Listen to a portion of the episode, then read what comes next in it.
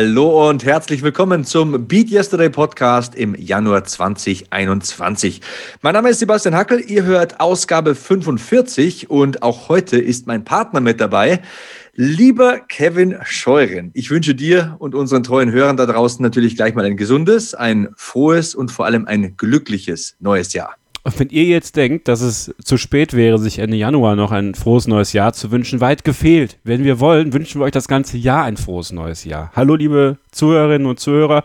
Schön, dass ihr auch dieses Jahr wieder mit dabei seid. Neues Jahr, neues Glück. Es, viele sagen, es kann nur besser werden als letztes Jahr. Aber wir haben ja im Dezember eruiert, so schlecht war das Jahr 2020 gar nicht. Aber mit uns wird das Jahr 2021 noch erfolgreicher, als es eh schon wird. Hallo Sebastian.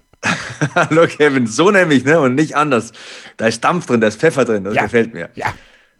Eins habe ich ja im vergangenen Jahr gelernt, Kevin. Und ähm, zwar folgendes. In der Zeit, in der wir gerade leben, da macht es ja relativ wenig Sinn, in meinen Augen dezidierte Neujahrsvorsätze ins Auge zu fassen. Und äh, das bedeutet natürlich nicht, also bevor jetzt Leute auf falsche Gedanken kommen, dass ich weniger Ehrgeiz oder Zielstrebigkeit an den Tag legen werde. Ganz im Gegenteil, ihr kennt mich ja.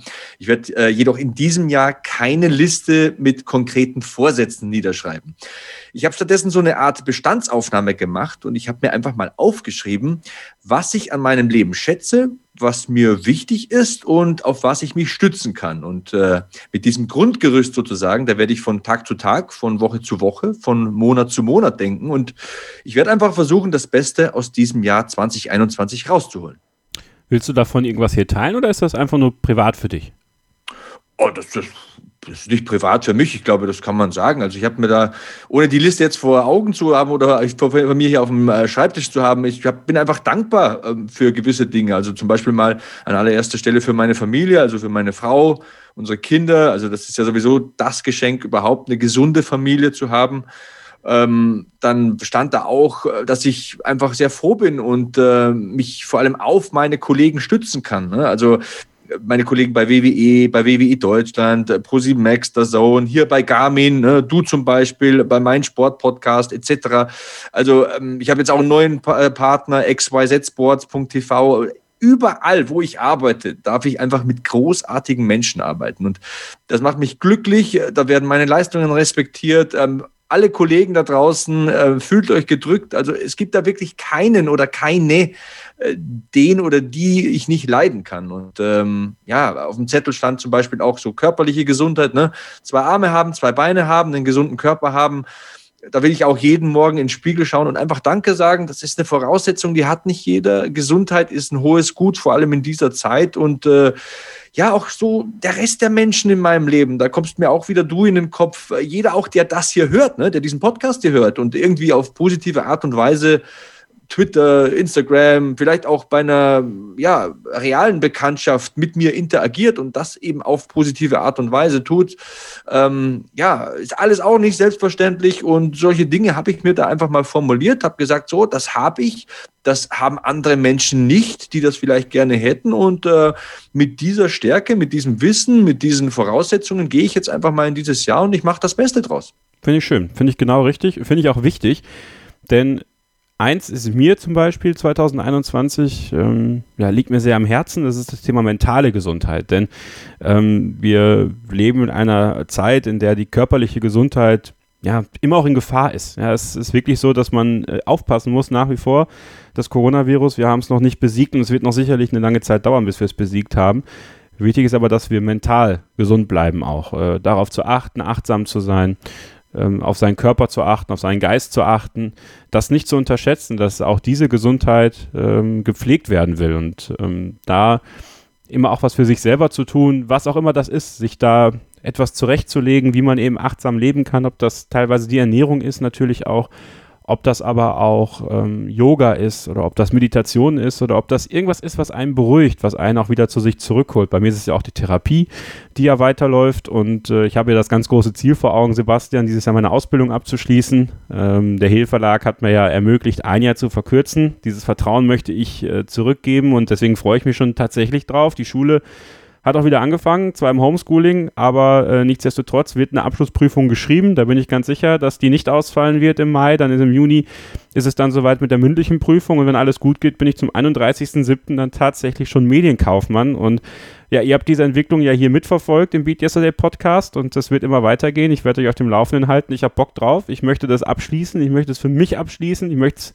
aber auch für meine Eltern abschließen irgendwie, weil die mich auch immer unterstützt haben, meine Freundin auch und ähm, deswegen bin ich einfach guter Dinge, dass das ein richtig spannendes, gutes Jahr wird und wir auch hier im Podcast und äh, können wir ja so ein bisschen auf das vorausschauen, was euch heute hier bevorsteht, Sebastian. Ähm, auch da oh, nochmal ja. eine Weiterentwicklung nehmen, denn wir haben uns überlegt, wir sind einmal im Monat da und äh, wenn wir wenn wir einfach so viele Themen haben und so viele Sachen zu besprechen, wo vielleicht nicht nur eine Geschichte erzählt werden will, sondern vielleicht sogar zwei, dann machen wir es einfach.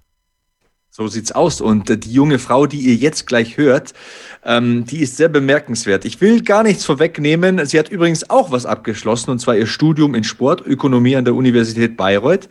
Ähm, die Rede ist von der Sport- und Felskletterin Lena Herrmann. Richtig coole junge Frau. Ich gebe euch nichts mit auf den Weg. Ihr lernt die jetzt einfach mal kennen. Das ist unser erstes Interview im Jahr 2021 hier im Beat Yesterday Podcast und ich wünsche euch viel Spaß dabei.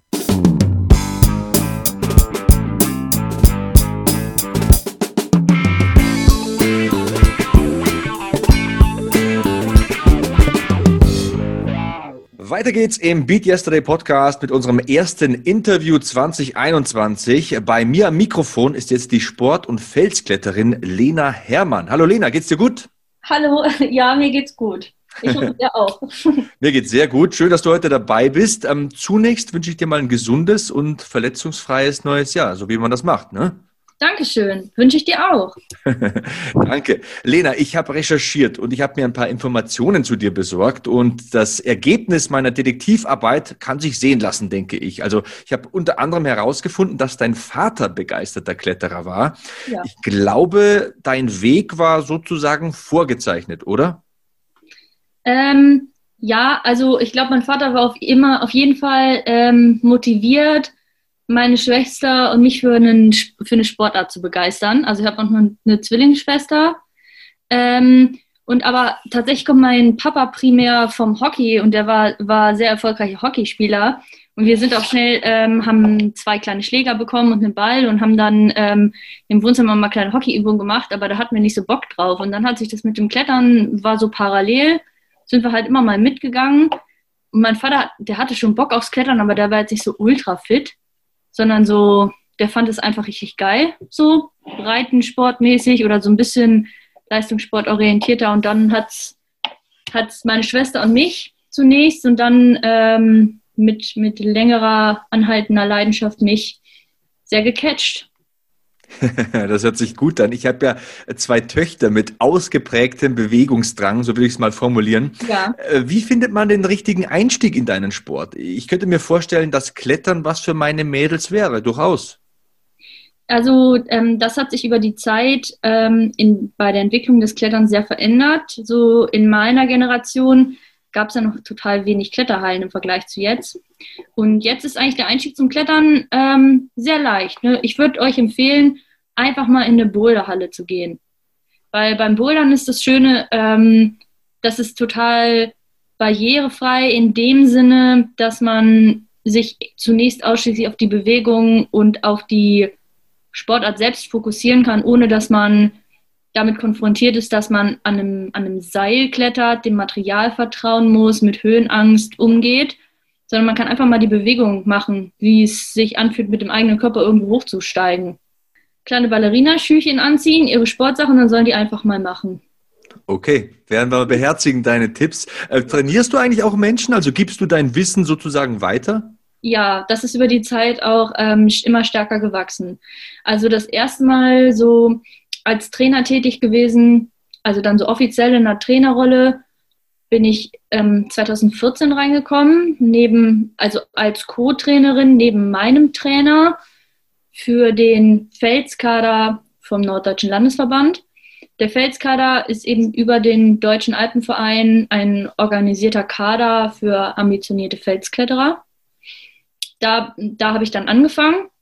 Und dann bin ich irgendwann ähm, noch Wettkampftrainerin geworden für den Norddeutschen Landesverband in einem Team mit noch drei anderen Trainern.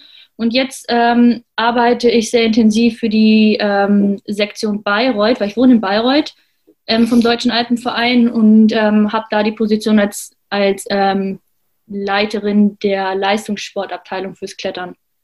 Also genau, bin ich da bin ich sehr aktiv. Ich, macht mir echt richtig viel Spaß. Das merkt man.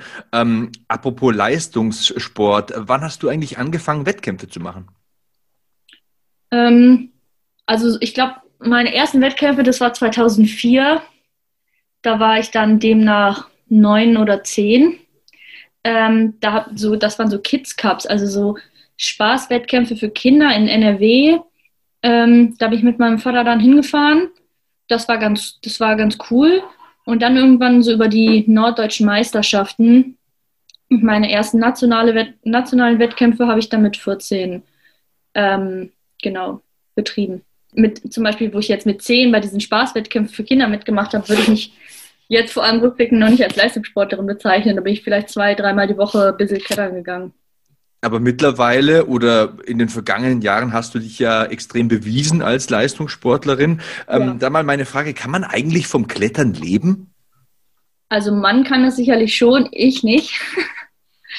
ähm, also es gibt, vor allem dadurch, dass Klettern jetzt olympisch ist, gibt es Athleten, die, ich stecke da nicht so ganz drin, aber schon ordentlich Geld verdienen, dass sie zumindest in ihrer aktiven Zeit, also das definitiv in ihrer aktiven Zeit müssen die nicht arbeiten. Interessant. Ähm, genau, das ist bei mir jetzt nicht so. Möglicherweise hätte es so sein können, wenn ich mich noch mehr darum gekümmert hätte. Ich bin aber auch schon jemand, der, der sich mehr Druck aufbauen würde über solche größeren Verträge, wo ich gar nicht oder wo ich glaube, dass mir das nicht so gut tun würde. Und so bin ich, oder ich, ich hätte, glaube ich, ein Problem damit, weil es mich unter Druck setzen würde, wenn ich das Gefühl habe, mein Sponsor erwartet von mir, dass genau zu dem Zeitpunkt Leistung kommt oder dass ich das Projekt auch in diesem Jahr schaffe, weil die das medial nutzen wollen. Was auch vollkommen in Ordnung ist. Ich meine, das ist ja auch keine Wohltätigkeitsveranstaltung, sondern Sponsoring beruht ja auf gegenseitigem Interesse da, was rauszuziehen. Ähm, aber so ist es jetzt, so mag ich es eigentlich, ich verdiene da mein Geld mit diesen, mit diesen ganzen Trainersachen. Das macht mir, das macht mir total Spaß und äh, so richtig beschweren kann ich mich nicht. Also das ist schön, wenn du dir das selbst eingestehst und wenn du da deinen ja. Weg findest zum Glück, das ist äh, ja auch was wert, ne? Ja. Ähm, du studierst derzeit Sportökonomie an der Universität Bayreuth, habe ich recherchiert. Ich glaube, du bist in den letzten Zügen. Ähm, bist du denn aufgrund des Studiums aktuell noch im Wettkampfgeschehen oder im ambitionierten Geschehen drin?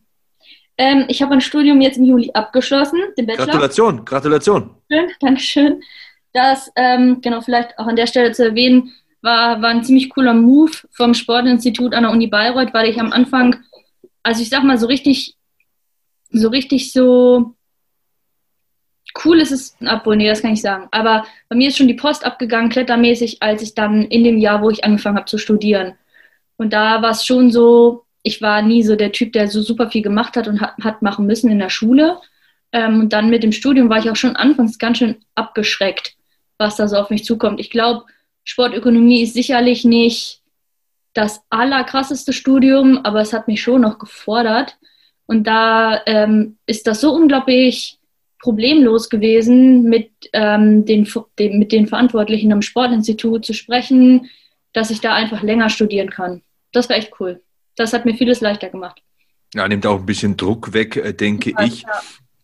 Ich habe mir vor unserem Gespräch diesen Film über dich angesehen und ich muss das mhm. einfach sagen, es liegt mir jetzt die ganze Zeit schon auf der Zunge. Also ich habe da echt ein Tränchen verdrückt, vor allem die Worte, die du da über deinen Papa da gefunden hast am Ende und wie er dich äh, in äh, seinem oder in der Dauer seines Lebens quasi inspiriert hat und motiviert hat und wie du dann am Ende dein Ziel erreichst. Da hast du ja diese ganz komplizierte Route hinter dich gebracht, die noch nie eine Frau vor dir zurückgelegt hat, richtig?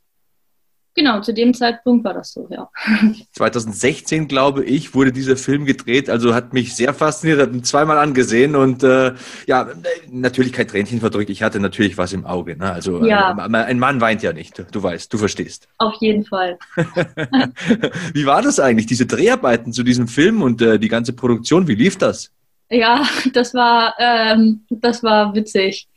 Also Ende 2015 hatten mich die beiden, die das primär produziert haben, also ähm, Alexei Funke und Stefan Vogt, eben gefragt, ähm, dass sie Interesse hätten, so ein ähm, kleines Porträt da von mir zu machen. Und dann hatte ich gesagt, so ja, ähm, überlege ich mir mal.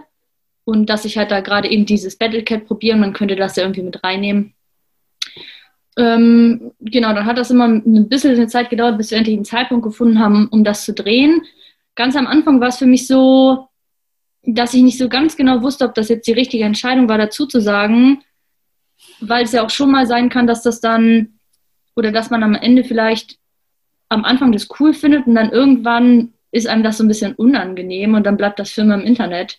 Aber ich, also ich kannte Stefan ein bisschen und dann habe ich gesagt, ja gut, wir machen das dann jetzt einfach mal. Genau, und die, ähm, die Drehzeit, das war auf jeden Fall eine sehr lustige Zeit. Das war dann mitten in meinem zweiten Unisemester und in dem Unisemester habe ich, glaube ich, exakt gar keinen ECDS-Punkt gesammelt, weil, weil da so viel Zeit drauf gegangen ist für dieses Drehen. Ähm, aber das war echt eine coole Erfahrung. Das ist jetzt dann schon so viel gewesen, dass ich sagen würde, ich würde das jetzt nicht jedes Jahr machen. Ähm, aber ja, das war eine, war, eine coole, war eine coole Erfahrung. Und für mich war schon auch immer die Bedingung so, ja, also wir können es schon filmen jetzt mit dem Battlecat, aber ich will nicht, dass der Film veröffentlicht wird, wenn ich die Tour noch nicht gemacht habe. Und dann war es tatsächlich so, dass am ersten Tag, wo wir da gedreht haben, an der Route, ich so dann auch gleich geklettert bin. Also es ist tatsächlich, bei vielen Kletterfilmen wird ja dann die Begehung, ist in der Regel dann nicht die Begehung, der es geklappt hat. Und das merkt man dann auch, natürlich, wie die sich die Leute freuen, das kannst du ja nicht faken.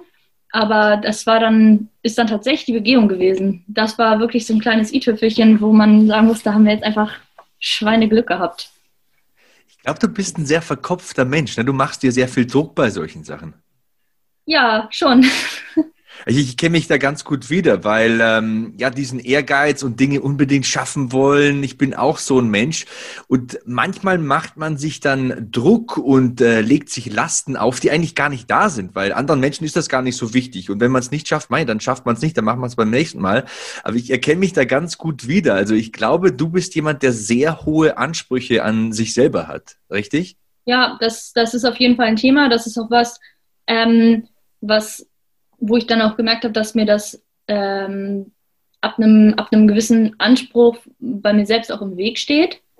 Und so, ich finde es witzig rückblickend, wenn ich jetzt mal mir den Battlecat-Film so anschaue, was ich da so sage zum Beispiel, muss ich mittlerweile manchmal so ein bisschen schmunzeln, weil ich glaube, ich zu dem Zeitpunkt war mir nicht so bewusst, in was für einer unglaublichen Komfortzone ich mich eigentlich befinde. Weil bei der Route ist es schon so gewesen, als ich die das erste Mal probiert habe, haben alle Stellen sofort geklappt und ich konnte gleich am nächsten Tag hingehen und Durchstiegsversuche machen. Und ich habe auch, ich habe auch im, in Wirklichkeit, also ich habe eigentlich gar nicht lange für diese Route gebraucht, aber es kam mir vor, als würde das ewig dauern, weil ich eigentlich schon die Erwartung hatte beim dritten Mal, dass ich die gleich klettere. Und dann hat es halt ein bisschen länger gedauert und, und weil mir sonst alles so unglaublich leicht von der Hand ging, was ich gemacht habe. Es hat immer im Prinzip alles, was ich probiert habe, das hat mehr oder weniger funktioniert. So, das war mal hat es ein bisschen länger gedauert, mal ein bisschen weniger lang, weil ich auch so ein Typ bin, der halt auch gerne mal was verkackt. So. ähm, und da ging es mir im Prinzip auch total leicht von der Hand. Es gab niemals einen Punkt, wo ich gezweifelt habe, ob ich das überhaupt hinkriege, sondern es gab immer nur den Punkt, wo ich gezweifelt oder wo ich ungeduldig war. Das würde ich sagen. Hm. Und das ist halt so jetzt, wo ich das dann halt jetzt auch mal anders kenne und da in manchen Sachen ähm, weiter bin und weiß, aber wo ich mir da auch selber manchmal im Weg stehe, denke ich mir immer so, oh Gott, Lena, ey, wie, wie ungeduldig warst du denn da? Die Route, du hast sie sofort gewusst, dass du die schaffst. Das war sowas von in der Komfortzone, aber das gehört sicherlich auch einfach zu der eigenen Entwicklung, das dann so zu sehen. Ja, das ist, glaube ich, auch dem Lebensalter geschuldet. Man muss einfach öf öfter mal scheitern, man muss einfach Dinge erwarten und je älter man wird, desto öfter scheitert man ja. Also ich würde ja immer gerne allen sagen, den jungen Menschen, die ich so kenne, nee, du, das wird besser. Das wird ja eigentlich immer schlimmer. Man scheitert ja immer mehr. Je älter man ist, desto mehr Fehler hat man gemacht. Aber das ist gut so und das erkennt man irgendwann. Dass man einfach ja. geduldig sein muss, dass man Dinge zweimal, dreimal probieren muss, dass es Dinge gibt, die man einfach auch nie schafft. Ne? Aber ich glaube, der Erfolg im Leben, so definiere ich mir das immer, besteht darin, niemals aufzugeben. Und das ist ja auch so ein bisschen das Podcast-Motto hier, Beat Yesterday, immer einen Schritt nach vorne machen, auf keinen Fall stehen bleiben. Und da bist du ja auch ein gutes Beispiel für. Ich möchte das noch mal ein bisschen ähm, aufdröseln. Battle Cat ist eine Route im Felsklettern im Frankenjura. Und ich bin ja komplett äh, unbewandert auf diesem Gebiet, aber da steht in Klammern 8C Was heißt das? Ist das die Einstufung der Schwierigkeit? Äh, erklär das mal bitte. Ja, genau. Also es gibt verschiedene Bewertungs- oder sagen wir, fangen wir mal von vorne an. Ähm, wenn man jetzt am Fels eine, eine Linie klettern will, ähm, hat sie in der Regel zunächst jemand eingebohrt. Das heißt, er hat die Sicherungshaken da reingebohrt und im Prinzip somit auch die grobe Linie festgelegt, an der man am Fels hochklettert. Und man hält sich nur am Relief des Felses fest. Und je nachdem, wie stark dieses Relief ausgeprägt ist, ist, halt, ist es halt eben leichter oder schwerer, von unten bis nach oben ans Ende des Felses, ohne ähm, zu fallen, also das ins Seil zu fallen, ähm, hochzukommen. Und um das zu messen, gibt es verschiedene Schwierigkeitsgrade. Ähm, da gibt es die und verschiedene Skalen, eben die UIAA-Skala zum Beispiel oder die französische Skala. Das sind die in Deutschland am verbreitetsten. In, auf der deutschen Skala ist ähm, die Route dann als 11 minus 11 bewertet und französisch übersetzt, also eigentlich eine andere Sprache, ist das dann 8C plus. Möglicherweise ist die Route auch ein bisschen leichter mittlerweile, weil viele Leute in der Route Möglichkeiten gefunden haben, die Route noch leichter zu klettern, indem sie ein bisschen weiter links oder rechts klettern. Das ist bei der Route so ein schmaler Grad, ob man sagt, man ist nicht mehr in der Linie drin oder man ist es eben doch. Und deswegen würde ich gerade bei der Route tatsächlich auch tendieren, die vielleicht auf 11 minus wieder abzuwerten, dass man dann sagt, okay, man soll sie halt klettern, wie man, wie man sie noch klettern kann, ohne da irgendwelche Griffe wegzudefinieren, weil das ist ethisch eigentlich immer so ein bisschen merkwürdig. Aha. Aber das ist jetzt schon sehr kletterspezifisch und eigentlich gar kein Ding, weil die Linie bleibt immer noch die Linie und ob es jetzt dann 11 minus ist oder 11 minus 11, das ist am Ende nicht so wichtig. Mhm. Oder es nicht so wichtig, wie es mir zum Beispiel damals, glaube ich, gewesen ist. es gibt Bouldern, es gibt Seilklettern, es gibt Felsklettern. Ich meine, ich versuche ja immer sehr respektvoll zu sein und bereite mich deswegen immer vor. Das ist meine Art der Respekterweisung an meine Gäste, auch wenn ich vom Klettern ehrlich gestanden gar keine Ahnung habe. Aber mhm. könntest du diese ganzen Begriffe vielleicht mal kurz für die Hörer und für mich sortieren und erklären, in welchen Disziplinen du besonders stark bist und warum du da mhm. besonders stark bist? Ja, also die einzelnen Disziplinen beim Klettern sind ja erstmal Bouldern, also das Klettern bis Abspringhöhe, Abspringen auf irgendwelche Matten. Dann gibt es das Lead-Klettern oder auch Seilklettern genannt ähm, nämlich das Klettern am Seil, eben in verschiedenen Längen. Und dann gibt es noch Speedklettern, das ist das Klettern auf Geschwindigkeit. Da würde ich sagen, weil ich das absolut gar nicht betreibe, lassen wir das mal außen vor. Genau. Und ähm, dann gibt es natürlich das Wettkampfklettern und das Felsklettern. Das be beschreibt aber eher die Örtlichkeit, in der man ist oder in welchem Rahmen man die Disziplin ausführt. Im Wettkampfklettern, selbsterklärend, macht man das eben in, im Rahmen eines Wettkampfes. Also bist Wettkampfboulderer oder Wettkampfkletterer oder machst Lead- oder Seilwettkämpfe. Und beim Felsklettern ist es eben so, dass du am Fels bouldern gehst oder am Fels Seilklettern gehst. So, und bei mir ist es so, dass ich durch und durch eigentlich Seilkletterin bin. Mir liegt das einfach so ein bisschen im Blut und mir macht es auch am meisten Spaß. Ähm, Im Wettkampf habe ich, also ich gehe auch am Fels bouldern, ähm, das macht mir auch mega Spaß. Das habe ich jetzt Anfang von der Corona-Zeit im Frühjahr zum Beispiel total viel gemacht. Dieses Jahr habe ich viel mehr gebouldert als Seilklettern, als dass ich Seilklettern gegangen bin. Ähm, genau, da mache ich beides, aber viel mehr Seilklettern. Und im Wettkampf ähm, habe ich in meiner Jugend viel mehr Boulder-Wettkämpfe gemacht. Und ähm, ja, Lead-Wettkämpfe habe ich auch gemacht dann. Und bei im Lead-Klettern bin ich da auch Deutsche Meisterin geworden, 2015. Wenn man hier mal so deine Wettkampferfolge sieht bei Wikipedia, aller Ehren wert. Also das ist wirklich Weltklasse. Und du hast ein Wort gesagt, das man ja schon fast nicht mehr hören kann. Corona ist und bleibt mhm. das bestimmende Thema in unserer Gesellschaft. Wie hat sich Corona auf dich und deine Leidenschaft, äh, das Klettern, ausgewirkt? Ähm, ja, also meine Leidenschaft ist geblieben, auf jeden Fall. Ich würde sagen, dass ich eher so in dieser Corona-Phase mega Glück habe. So, ich wohne ja in einer, ich wohne in Bayreuth in einer WG, wo auch alle meine Mitbewohner in, in einem bestimmten Maße einen Bezug zum Klettern haben, manche mehr oder manche weniger. Ähm, und wenn wir auf unseren Dachboden gehen, haben wir dann einen mega ausgebauten Trainingsbereich, also mit einer, mit einer riesigen Boulderwand und mit, ähm, mit, mit möglich, total vielen Geräten zum Pumpen.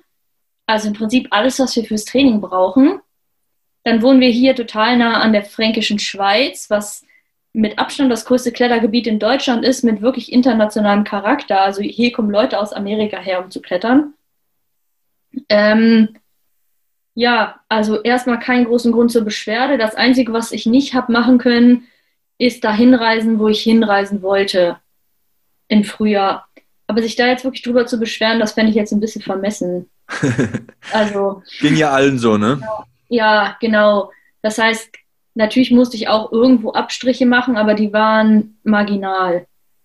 Ähm, beim Klettern müsste ja die Corona-Ansteckungsgefahr weniger hoch sein, weil man draußen Sport macht und alleine ist. Oder sehe ich das falsch? Ja, schon so. Also um, als das alles angefangen hat mit dieser Lockdown-Geschichte, da war es bei mir schon, dass ich ein bisschen unsicher war, ob ich jetzt zum Seilklettern gehen würde. Weil man hat ja auch gesagt, man soll das Risiko verringern dann ist es so, wenn halt beim Klettern, wenn, oder beim Klettern, es ist ja jetzt nicht so, dass da jedes Mal irgendwer fast tot runterfällt, sondern es ist ja schon ein sicherer Sport. Aber wenn was passiert, dann auf jeden Fall kommt er auf die Intensivstation. Mhm. Und ähm, die Felsen, wo ich gerne hingegangen wäre, waren direkt an beliebten Wanderwegen, wo ich, wo ich einfach nicht wusste, ist das jetzt, ist das jetzt unbedingt notwendig. Deswegen war ich total viel alleine bouldern das Bouldern im Frankenjura ist, du parkst an einem Wanderparkplatz und dann musst du erstmal wissen, wo dieser Boulderfeld liegt. Also im Prinzip ein großer Fels bis vier Meter hoch, wo du so portable Matten extra fürs Boulder mit hinschleppst. Und das heißt, du rennst da allein irgendwo in den Wald rein und probierst da deinen Boulder. Das ist, also isolierter kann, kann man eigentlich nicht sein. Verstehe. Ähm, ja. Hattest du schon mal einen Moment, in dem es an der Wand so richtig, richtig, richtig gefährlich wurde, weil du es gerade ansprichst? Hm, nicht so richtig. Es gab in ähm, 2019, war ich im Frühjahr mit einem Sponsor in Jordanien zum Klettern. Ähm, da gab es einen Moment, wo ich mir nicht so sicher war, rückblickend, ob da nicht hätte viel mehr passieren können. Das war im Sandstein und Sandstein ist manchmal so ein bisschen brüchig und da sind noch nicht so viele Leute geklettert. Und dann bin ich da geklettert. Die Route war eigentlich total einfach. Und ähm, da ist aber so eine riesige Schuppe mit mir ausgebrochen und auch noch zwei bis drei Sicherungen unter mir auch rausgerissen. Uh. Und dann bin ich in so einen Feldspalt reingestürzt. Aber das Seil hat mich schon noch gehalten. Aber ich weiß nicht, was passiert wäre, wenn dann noch eine Sicherung rausgefallen wäre, zum Beispiel. Das, oh, war so, so, das war so ein heikler Moment. Aber auch nicht, dass das hat jetzt bei mir kein Trauma hinterlassen oder so. Also, so schätze ich dich auch nicht ein. Also ich bin ein relativ furchtloser Mensch, glaube ich. Bei ähm, sowas schon, ja, da könnte ich auch manchmal ein bisschen mehr Respekt haben. Also da sagt mein Trainer manchmal, du gehst manchmal mit so vielen Ängsten durchs Leben, wo du keine Angst haben musst. Aber bei manchen Sachen, wo du vielleicht ein bisschen Angst haben solltest, hast du sie nicht. Hat er vollkommen recht. Das, das kenne ich von irgendwoher. ähm, weil du gerade über das Equipment redest, benutzt man beim Klettern auch technisches Equipment, also so eine Smartwatch oder sowas? Ähm, ja, sieht man immer mehr. Sieht man immer mehr, dass viele ähm, auch so ihr Training tracken, zum Beispiel. Ah ja. Und, ähm, ja, so wahrscheinlich nicht direkt beim Klettern dran. Das haben, also viele haben dann so eine, im Wettkampf, da hat man ja Zeitlimit beim Klettern. Da haben die manchmal eine Uhr, um zu gucken, wie viel Zeit sie noch haben. Ähm, das sieht man ab und zu. Aber ähm, Genau, eine Smartwatch zum Tracking vom Training haben, haben schon einige. Hm, okay. Ähm, achtest du auf deine Ernährung? Ähm, ja, also was total, ähm, wo ich total drauf achte, ist immer im, im Wintertraining. Also jetzt gerade zum Beispiel habe ich immer auch eine Hypertrophiephase drin, weil ich jetzt schon eher so ein Typ bin, der jetzt eher schwer Muskulatur aufbaut und wenn ich schon allein von der Physis weiterhin mich entwickle, ich auf jeden Fall noch Potenzial nach oben habe, weil ich, glaube ich, im Vergleich zu anderen Athletinnen auf meinem Niveau physisch deutlich schwächer bin. So schätze ich mich ein. Also wenn ich die auf den Bildern sehe, dann fällt mir auf, du hast sehr, sehr schmale und zierliche Unterarme. Da denke ich mir, wo nimmt das Mädel die Kraft her? Ja, äh, genau, ich weiß jetzt nicht, was du wie, oder wie alt die Bilder sind, aber ich habe schon, genau, es hat sich ein bisschen verändert, ich bin ein bisschen athletischer geworden. Aber du hast recht, ich habe halt total lange Arme, deswegen sieht das auch manchmal so aus. Aber ich habe super mikro, schmale Handgelenke. Total, ja. Also richtig filigran. Meine Schwester ist auch so zierlich. Ist immer, wenn ich dann meine Schwester sehe, dann denke ich immer so, okay, wenn ich gar kein Krafttraining machen würde, dann wäre ich auch so mega, mega zierlich. So. also ich liebe ja das Krafttraining. Ähm, ja, ich auch. Wie trainiert man denn äh, in der Muckibude für deinen Sport? Ja, man geht einfach pumpen. Klimmzüge, äh, macht ja. man äh, Armtraining? Also ja, also das ist ja, ich würde mal sagen, das stupideste Training so fürs Klettern, aber ich finde es schon, sage ich auch ehrlich, ich finde es total geil. Es scheinen sich ja immer die Geister beim Klettersport. Viele Trainer und Athleten sagen, oh nee, normales Pumpen, das bringt gar nichts fürs Klettern. Ich sage, das ist absoluter, absoluter Schwachsinn. Es ist halt total grundlegendes Training, ganz klar. Aber ähm, ja, man muss auch die äh, großen Muskeln so ausreizen, wie sie ausgereizt werden müssen, so, und die kleinen eben auch. Also ich mache immer einen Mix aus äh, Muskulatur oder aus dem Training für die Muskulatur für die Zugschlinge, also alles, was, was zieht, also ähm, Bizeps, irgendwie hintere Schulter, Trapezius, Lat. Und ähm, Klimmzüge, so Zeug, ne? Genau, also Klimmzüge mache ich viel. Ähm, genau, Bizeps Curls mache ich viel, genau so eine Art Latzug im, im genau Rudern. Und dann mache ich ähm, mindestens genauso viel, wenn nicht sogar mehr für alles, was mit Drücken ist. Also Schultern, ähm, Brustmuskulatur, Trizeps. Genau, ich mache ziemlich viel Bankdrücken, jetzt gerade in dem Winter. Was drückst du so, wenn ich fragen darf? Ja, pass auf, da gab es mal so einen richtigen, richtigen Fail-Moment. Und zwar nämlich ähm, Ralf, also mein, ähm, mein Trainer und ähm, Leander, mein einer Mitbewohner und ich, haben uns so eine ähm, persönliche Rekordliste geschrieben und das nach oben auf dem Dachboden gehängt, wo wir immer trainieren. So gehört sich das in einem richtigen genau. Gym. Genau, und dann jedes Mal, oder ich habe dann halt auch schon in der Hypertrophiephase auch immer so Maximalkraftversuche gemacht. Und ähm, wir hatten dann extra so eine Langhantelstange uns nochmal besorgt, so eine normale. Und Ralf meinte, ja, die wiegt 12 Kilo. Und dann haben wir halt immer ähm, diese 12 Kilo Stange genommen, Gewichte drauf getan. Und dann habe ich 70 Kilo geschafft und dachte, richtig geil, voll cool. Und dann irgendwann meinten Leanna und ich dann mal, oder da saßen wir in der Küche mit unserer anderen Mitbewohnerin Tanja und dann hatte die auch gefragt, wie viel die Stange wiegt. wir so zwölf Kilo. Und meinten dann, ja, also, also Ralf hat gesagt, die wiegt zwölf Kilo. Und wir haben gesagt, wir wissen aber gar nicht, weil wir haben sie noch nie gewogen. Und dann haben wir sie mal auf die Waage gestellt und diese Scheißstange hat einfach nur 9 Kilo gewogen und Leanna war richtig frustriert und haben überall auf der Liste überall minus 3 hingeschrieben. Ja, deswegen sind es scheiß 67 Kilo. Im Moment ist auch diese konsequente Führung der besten Liste so ein bisschen äh, in Vergessenheit geraten. Aber ich muss eines sagen, vielleicht äh, drückst du doch 70 Kilo, weil ähm, Hintergrund ist folgender. Die meisten Gewichte, sind schwerer oder leichter, also haben nicht das Gewicht, äh, das angegeben ist auf den Gewichten. Wenn man wirklich sicher sein will, dann muss man sich tatsächlich irgendwie von Eleiko oder von einer Gewichtheberfirma, die ähm, grammgenaue Gewichtsscheiben und Stangen ja. herstellen, tatsächlich das Equipment besorgen. Also ich habe mir wirklich in meinem Gym zu Hause für 500 Euro eine Eleiko-Stange gekauft, weil äh, ich einfach wissen wollte, was ich drücke. Und dann ist es mir trotzdem passiert bei meinen Gewichten, dass ich einfach gemerkt habe, dass die Gewichte ungleich sind, also nicht gleich ja. schwer sind, dass eine 10 Kilo äh, Scheibe manchmal 12 wiegt und manchmal 9 Kilo. Deswegen kann man sich da nie so hundertprozentig sicher sein, aber äh, ich finde an die 70 Kilo für ein Mädel wie dich schon ordentlich stark. Also ich glaube, es gibt bestimmt männliche Hörer, die schaffen das nicht. Ja, kann sein. Also ich denke, das war ja noch in der Hypertrophiephase so und jetzt bin ich gerade im Übergang und dann kommt die IKA und wahrscheinlich könnte ich schon so 75 schaffen. Und das wäre ja, das wäre auf jeden Fall mehr als mein Körpergewicht. Ja, vor allem, du hast, du hast lange Arme, das ist eigentlich ein schlechter Hebel für einen Bankdrücker. Ja, ne? Das sind ja meistens so Männchen mit kurzen Ärmchen und äh, äh, dicken Brustkorb. Ich bin momentan auch so bei einer Hypertrophiephase. Also ich habe jetzt, ähm, glaube ich, zehn Einzelwiederholungen mit 115 gemacht. Ja, nicht äh, schlecht. letzten Dezember, aber ich fühle mich dann, also dann, dann laufe ich auch auf, auf wenig zu der Zeit, ne, dann, dann mache ich halt wirklich nur Maximalkraft und ich fühle mich dann immer so aufgedunsen und irgendwie, keine Ahnung, also lang mag ich das nie machen, aber es ist mal interessant, es auf jeden Fall zu tun. Ähm, wir haben noch eine Gemeinsamkeit. Äh, Du trinkst ja. gerne Kaffee. Hast du da eine bestimmte Marke oder eine Maschine oder, oder gibt es eine bestimmte Zubereitungsart, wie du deinen Kaffee trinkst? Ja, also ich besitze so eine heilige Siebträgermaschine, die habe ich dann von meinen Eltern damals zum, zum Auszug, Geburtstag und Weihnachten zusammenbekommen. Ähm, die steht bei uns in der WG. Ähm, nee, eine bestimmte Marke habe ich nicht. Mm, Also mein anderer Mitbewohner Maxi, der kauft dann oft so ein bisschen besseren Kaffee und der, den finde ich immer ganz gut. Also ich trinke aber eigentlich nur mm, Espresso, manchmal auch so ein bisschen gestreckt. Genau, da bin ich so ein bisschen weggekommen vom Cappuccino, wo ich den auch gern mag. Ja, Kaffee trinke ich sehr gern. du bist mir immer sympathischer. Ähm, kann man beim Klettern Musik hören oder ist das zu gefährlich?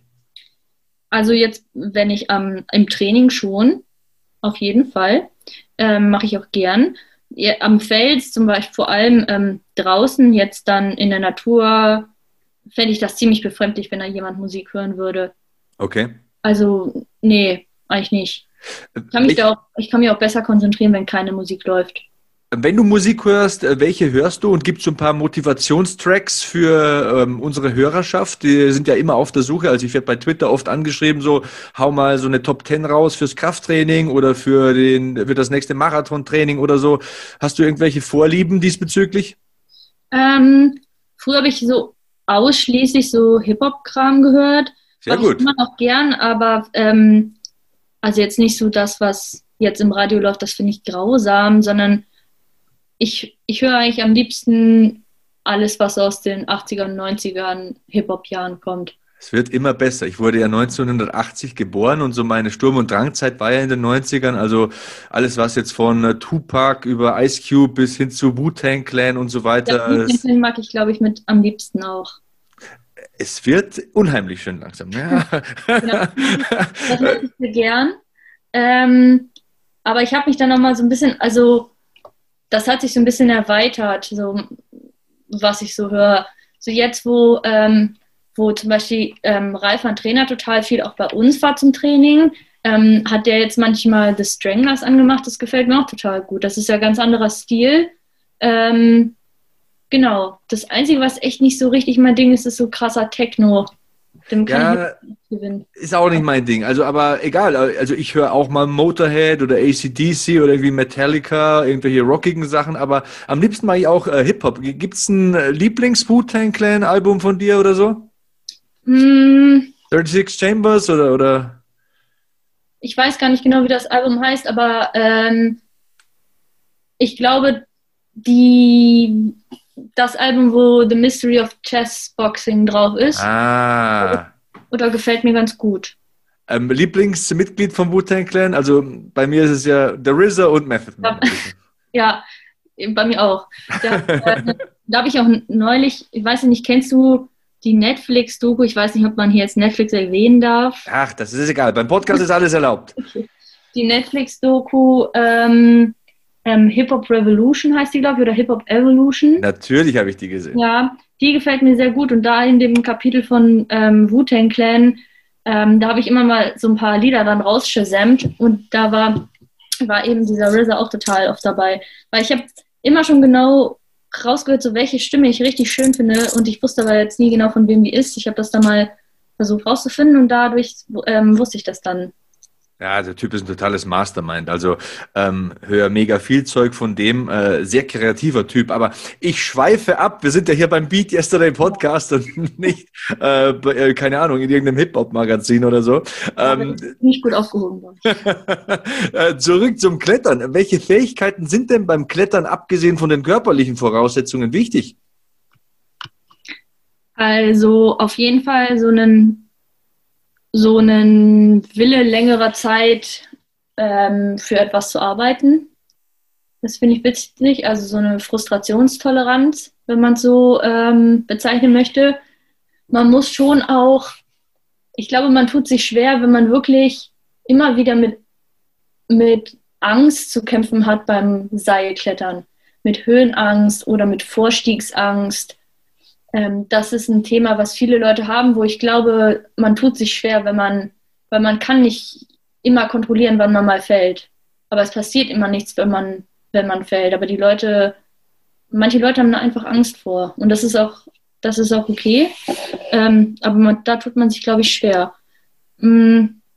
Ja, dann natürlich schon noch das, die Disziplin da an, an sich dann an sich dann zu arbeiten. Das ist natürlich auch ein wichtiges Thema. Das ist ja bei, bei jeder Sportart so. Ähm, allgemein im Leben, ne? Beat Yesterday, also immer versuchen, so eine Version von sich zu sein, die ein bisschen besser ist als gestern. Das ist ja auch so eine Erfolgsessenz, so würde ich es mal formulieren. Ja, schon. Welche Route stellte bisher die größte Herausforderung für dich dar? Hm, eine Route, die ich noch nicht geschafft habe. Okay, wir belassen es dabei. ja, nee, da kann ich schon ähm, sowas zu sagen, so nach dieser ähm, Sache mit Battlecat war das für mich ja auch so vom Schwierigkeitsgrad und dadurch, dass ja immer alles relativ schnell geklappt hat, ja irgendwie auch so ein bisschen, also schon, dass ich gesagt habe, ich, ich kenne das so und ich erwarte natürlich, dass das irgendwie auch dann so weitergeht. Und da war zum Beispiel auch so, also jetzt dann Ralf, der hat das zum Beispiel schon so gewusst, dass ich da auch in vielen Sachen einfach so Arschglück habe, dass ich mir Routen rausgesucht habe, die mir sehr liegen, ähm, zum Beispiel, und dass das aber nicht immer so sein wird. Aber so, keine Ahnung, meine jugendlicher Naivität, da habe ich da mir gar nicht so große Gedanken gemacht, ehrlich gesagt. Und dann habe ich da dann halt dann auch eine Route angefangen zu probieren und dann lief das irgendwie nicht so am Anfang, wie ich wollte, aber ich bin dann immer wieder hin und hin und hin. Und da, das ist eine extreme Herausforderung ähm, gewesen. Ich habe die jetzt schon ein paar Mal also bin ich da knapp gescheitert. Also irgendwann werde ich die dann auch äh, schaffen. Aber die hat, also der Prozess da hat so relativ viel losgetreten, was mir nicht so viel bewusst war. So wo ich jetzt dann am Anfang immer so ein bisschen ver, verärgert war, dass das so, so sich so lange zieht und ich so fokussiert war bei der Route, was muss da physisch besser laufen, wie kann ich mich da besser konzentrieren, wann sind die perfekten Bedingungen, aber nie so gemerkt habe, was mich eigentlich so ein bisschen da zurückhält. Ich glaube, du bist jemand, der vor allem den Kampf mit sich selbst sucht. Ne? Dir sind Wettkämpfe nicht so wichtig. Was die anderen machen, ist dir nicht so wichtig. Du beweist es dir selbst. Ja, also das würde ich so nicht so sagen. Tatsächlich, das wäre nicht ganz wichtig, äh, richtig, weil Wettkämpfe mag ich schon, mag ich schon auch gern. Und ähm, so ich sag mal, so in der Position zu sein, wo ich einen Wettkampf bestreite und weiß, dass ich das, was ich auch kann, abliefern kann oder zum größten Teil, ist ein ziemlich cooles Gefühl. Aber weil, weil ich so Schwierigkeiten damit habe, mm, damit mit ähm, Druck umzugehen und auch ähm, mit den Erwartungen, die vielleicht dann von außen an mich rangetragen werden, das auszublenden, bin ich so oder verkrampfe ich relativ schnell. Und das hat sich eben, dieser Mechanismus hat sich im Wettkampf schneller gezeigt als am Fels. Das, das ist es ähm, eher so ein bisschen. Aber es ist natürlich irgendwo eine Herausforderung mit mir selbst, weil mir das niemand abnehmen kann. Hm. Ja, das Scheitern, das ist ein ganz äh, faszinierendes Thema und dieses Runterfallen und so. Gehst du jetzt als der Mensch, der du jetzt gerade bist, äh, besser damit um, wenn du scheiterst, wenn du was nicht schaffst, wie im Vergleich schon vor ein paar Jahren vielleicht? Ja, ich glaube ein bisschen besser schon. Ich glaube, das ist noch so ein bisschen so ein ähm, längerer Weg, aber ich glaube, ich habe das mehr erkannt, worum es geht. Ähm, da hat dann auch Reis so eine entscheidende Rolle gespielt, weil er mir gezeigt hat, dass es total wichtig ist, eine positive Fehlerkultur zu entwickeln. Also, dass einen Fehler zu machen oder was nicht ideal zu machen oder auch zu scheitern, dass da immer eine Chance drin liegt und dass das nicht was ist, was man so als unglaublich negativ verurteilen muss. Man darf sich auf jeden Fall ärgern, man darf es scheiße finden, aber bei mir war das immer so ein unglaublich schlimm, unglaublich schlimm, wenn ich nicht das geschafft habe, was ich schaffen wollte. Und es ist jetzt manchmal habe ich Phasen, wo es immer noch mich mega aufregt, aber ich glaube, dass ich da auf einem ganz guten Weg bin. Okay. Ralf ist dein Trainer? Ja, also es ist immer ein bisschen blöd dann zu sagen, dass er mein Trainer ist, weil er auch einer meiner ähm, wichtigsten Freunde eigentlich ist. Oder der wichtigste. Oder ist, beste. Ist das manchmal ein Rollenkonflikt oder könnt ihr das ausblenden? Wie meinst du jetzt Rollenkonflikt? Ich frage deswegen, weil Menschen, die man persönlich kennt und die einem viel bedeuten, da legt man ja doch mal das eine oder andere Wort auf die Waagschale. Ne? Und bei einem Trainer ist es halt so, der gibt Anweisungen, du musst das, das und das machen, das war gut, das war schlecht. Kollidiert das manchmal oder funktioniert das, dass man guter Freund und gleichzeitig auch sozusagen der Coach ist? Ja, also das funktioniert ähm, daher, dass sich unsere Beziehung ziemlich stark ähm, verändert hat über die Jahre, was aber auch bei Trainer- und Athleten oder bei Trainer-Athlet-Beziehungen ähm, eine total schöne Entwicklung ist. Also wo wir angefangen haben, also ich arbeite schon als Athlet sehr lange mit Ralf zusammen. Wir kennen schon unendlich lange. Ähm, ich bin ja dann damals zu ihm in den Kader gekommen, da war ich glaube ich 15 und da haben wir halt so im Rahmen der Trainingsmaßnahmen ähm, viel zusammen gemacht. Ähm, genau. Und ähm, ich sag mal, dass es angefangen hat, dann noch mehr zu werden und eine engere ähm, Bindung zu sein, hat dann so 2015 angefangen, als genau in dem Jahr irgendwie, wo mein Vater gestorben ist, da bin ich ja dann auch nach Bayreuth gezogen und er wohnt in Erlangen, kommt aber ursprünglich auch aus Norddeutschland. Und ähm, da haben wir dann angefangen, zusammen zu trainieren, auch mal. Genau, und da ist es schon am Anfang noch sehr so gewesen, dass er sich viel mit mir befasst hat und ähm, irgendwie so für mich da gewesen ist, auch als, als Trainer. Und da ging es zum größten Teil um diese sportliche Ebene. Und das hat sich eben einfach entwickelt über die Zeit, sodass ich jetzt sage, wir sprechen vielleicht nur noch 10 Prozent der Zeit tatsächlich über Training. Ich so, verstehe. Es ist persönlicher geworden quasi, ne? Ja, so deswegen ist es immer so irgendwie schon mein Trainer, aber irgendwie irgendwie auch mehr, so dass es sich dann manchmal komisch anhört zu sagen, ja, mein, mein Trainer, so es ist. Eine Vertrauensperson einfach, ne? ein guter ja, Freund. Ja, auf jeden Fall, auf jeden Fall. So kaum einer weiß, oder es weiß, glaube ich, auch, es kennt mich niemand besser als Ralf. ist, ja, ähm, ist ja toll, wenn man solche Menschen hat in seinem Leben. Ne? Ja, unglaublich. ja. Welche, welche Bedeutung hatte denn dein Vater für dich? Also ich muss es immer, ich habe es immer wieder vor Augen, diesen Film vorhin. Ich fand den mega bewegend. Ähm, ich fand das super emotional, wo du da am Ende so richtig ähm, ja deine Gefühle rauslässt und total glücklich bist, dass du das geschafft hast und so. Dann sagst du irgendwie so noch so einen Satz wie, äh, wenn mein Vater da oben steht, dann irgendwie reicht er mir die Hand, dann zieht er mich hoch. Also das fand ich auch, äh, das ist so stark. Also welche Bedeutung hatte der für dich? Ja, also die, die Beziehung zu meinem Papa, die war ähm, echt total, total schön. Der hat sich so aufgeopfert, irgendwie, um, um uns zu unterstützen.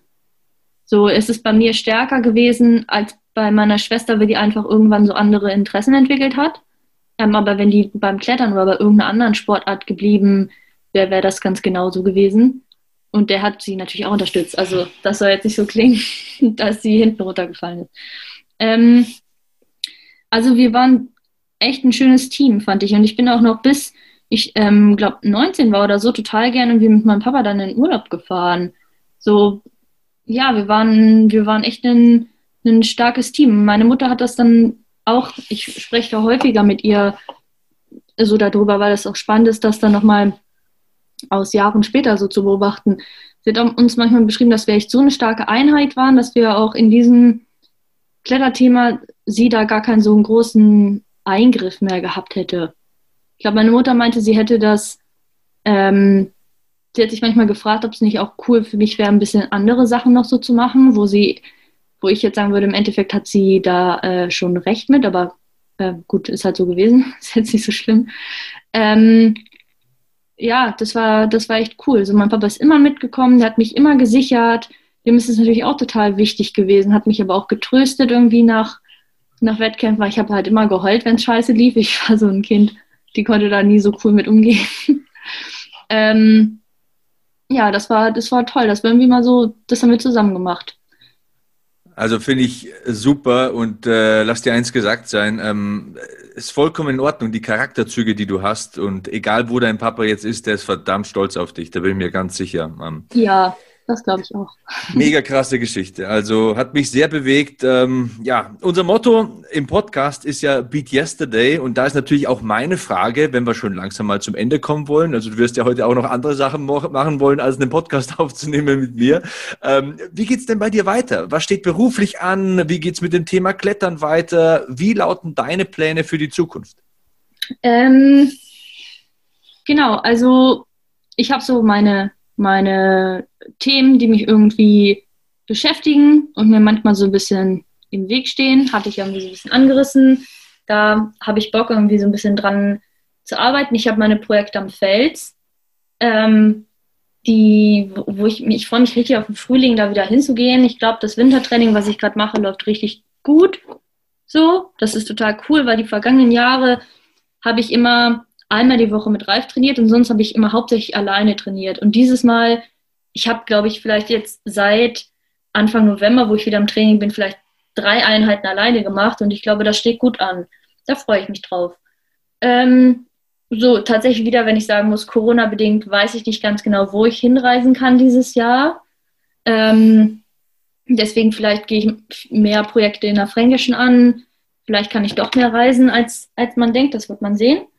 Ähm, aber ich habe im Prinzip hier 2000, Ende oder Mitte 2020 bis Oktober 2021 einen Gap Year von meinem Studium. Und ich fange im Oktober dann mein, Ma mein Masterstudium an, Sportökonomie, auch in Bayreuth. Schön. Auch davor mir wieder ein bisschen mehr Zeit zu lassen, weil ich, also ich finde die Studienzeit ziemlich cool. Ich weiß immer gar nicht, warum sich da alle Leute so durchhetzen, aber gut, die denken vielleicht, sie müssen das machen. Und, genau vielleicht mit einer sehr, sehr guten Freundin von mir, die in München gewohnt hat und jetzt wieder nach Bayreuth kommt. Und ich stelle mir diese Vorstellung, mit ihr gemeinsam den Master zu studieren, einfach so unglaublich toll vor, dass ich auch wirklich hoffe, dass das stattfindet. Ich drücke ähm, die Daumen. ja, genau. Ähm, da, da freue ich mich dann auch schon wieder drauf. Und ähm, danach dem Master, ja, das wird man dann sehen. Da kommt ja dann auch irgendwann auf mich das Thema Arbeiten zu das, das schiebe ich schön noch äh, vor mir her, mir Gedanken. Da hast du recht, da hast du recht. Das kannst du noch lang genug und oft genug machen. ja, da könnte ich mir vielleicht auch mal ein bisschen mehr Gedanken drüber machen, aber kommt ja noch. Genau, und jetzt, ich möchte einfach das Jahr, was ich jetzt habe, einfach auskosten, wie es geht. Da hast du recht. Ähm, ja. ja. ich hoffe auch, dass ich irgendwann äh, noch so lange so cool äh, für meine Töchter bin, wie es dein Vater für dich war. Du sagst ja, mit 19 seid ihr noch in Urlaub gefahren. Das gibt mir ein bisschen Hoffnung. Wahrscheinlich bin ich in ein paar Jahren komplett uncool. ja, also da wird es sicherlich wahrscheinlich bei dir auch eine Phase geben, wo, wo man sich da so ein bisschen distanziert. Aber ich glaube, so irgendwie ist man dann immer noch der coole Vater. Das hoffe ich doch. Das hoffe ich doch. ich danke dir auf jeden Fall für deine Zeit, Lena. Das hat richtig Spaß gemacht. Ähm, ja, ja, fand ich auch. Und äh, wenn du willst, dann kannst du gerne noch über aktuelle Projekte sprechen oder den Hörern sagen, wo man dich in den sozialen Netzwerken finden kann. Ja, in den sozialen Netzwerken findet, mich, findet man mich bei Instagram unter Lena Herm, weil der, der Name Lena Hermann war schon vergeben. Deswegen ist es Lena und dann gleich zusammengeschrieben H-E, Doppel-R und dann M. Genau, und sonst eigentlich nicht. sonst findet man mich nicht. Genau. Ich bin da jetzt, ich bin nicht so aktiv wie andere da. Also, äh, das ist auch sehr sympathisch, muss ich sagen, weil mit dem, was du kannst, könntest du ja wesentlich offensiver umgehen, aber das macht dich aus, glaube ich. So habe ich dich jetzt kennengelernt. Das hat richtig Spaß gemacht. Ich habe dich als sehr angenehme und geerdete Person empfunden und ich hoffe, dass du irgendwann mal wiederkommst hier in den Podcast. Ne? Ja, sehr, sehr gern. Aber auch da in den sozialen Medien ist es so, dass es mich oder ich habe das mal früher viel, viel stärker gemacht und jetzt ist es auch was, was mich vielleicht eher noch mehr stresst. Aber ja, genau, wenn sich da mal wieder die Gelegenheit ergibt, sehr gern. Dann haben wir dich hier am Start. Ja, schön.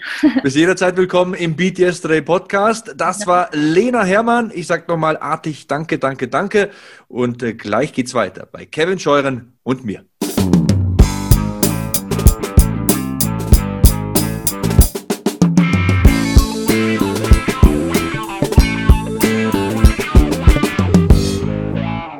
Wir sind zurück im Beat Yesterday Podcast. Danke an Lena Herrmann. Danke an dich, Sebastian, für dieses, wie ich finde, sehr, sehr berührende und weitsichtige Interview. Und das finde ich ja, es ist ja tatsächlich so, ähm, diese Geschichten, die ganz besonders junge Menschen erzählen können, äh, die sehr viel erlebt haben, die sehr viel mitgemacht haben, die aber immer diesen nächsten Schritt gegangen sind und ja, diesen Beat Yesterday-Gedanken einfach leben. Ich finde, da haben wir mit Lena wirklich äh, jemanden gehabt, der diesen Beat Yesterday-Gedanken lebt und deswegen war das, finde ich, ein toller Startschuss für das Jahr 2021 bei uns. Sehr motivierend, ja, sehr inspirierend. Ähm, ich hoffe ja, dass ich auch mal so eine Beziehung habe, wenn meine Töchter ein bisschen älter sind, mit eben meinen Töchtern. Also die Geschichte mit ihrem Vater hat mich sehr berührt. Ja. Schaut gerne auch mal auf ihrem Instagram-Profil vorbei. Das ist keine Show, das ist keine Mache, das ist nicht künstlich, was die da vorlebt. Das ist wirklich ein tolles Profil, ein äh, ja, authentisches Profil. Sehr geerdet, die junge Frau. Hat mir Spaß gemacht, mit ihr zu sprechen, muss ich ganz ehrlich sagen. Wir werden natürlich, wie wir es immer hier machen, äh, die, den Weg unserer Gäste weiter mitverfolgen, gegebenenfalls auch mal wieder äh, einchecken sozusagen, was so abgeht bei denen. So haben wir es auch in diesem Monat mit Chemistry gemacht. Und damit äh, leiten wir direkt über zum zweiten Interview. Äh, das ist dann auf MyMist gewachsen. Äh, da durfte ich äh, mich mit den dreien unterhalten. Mit Jonas, mit Daniel und mit Dario, die ja hier unser Intro produzieren, unsere Zwischenjingles. Und ähm, ja, die haben letztes Jahr natürlich keine Live-Auftritte machen dürfen aber waren nicht äh, tatenlos und wollten auch den nächsten Schritt gehen, haben sich äh, neue Partner gesucht, ein neues Studio gesucht und gegen Ende des Jahres dann noch ein paar Songs rausgebracht. Einen davon werdet ihr auch nach dem Interview hören, aber ihr werdet jetzt auch mal hören, was letztes Jahr bei den Jungs so abging, wie sie sich weiterentwickelt haben, was auch die Schwierigkeiten einer jungen Band sind, die sie im letzten Jahr hatten. Ein Jahr, das für uns alle äh, ein außergewöhnliches Jahr war, aber auch da äh, einfach mal zuhören, einfach mal sich mitnehmen lassen, was die Jungs von Chemistry so zu erzählen haben. Und das hört ihr genau jetzt hier im Beat Yesterday Podcast.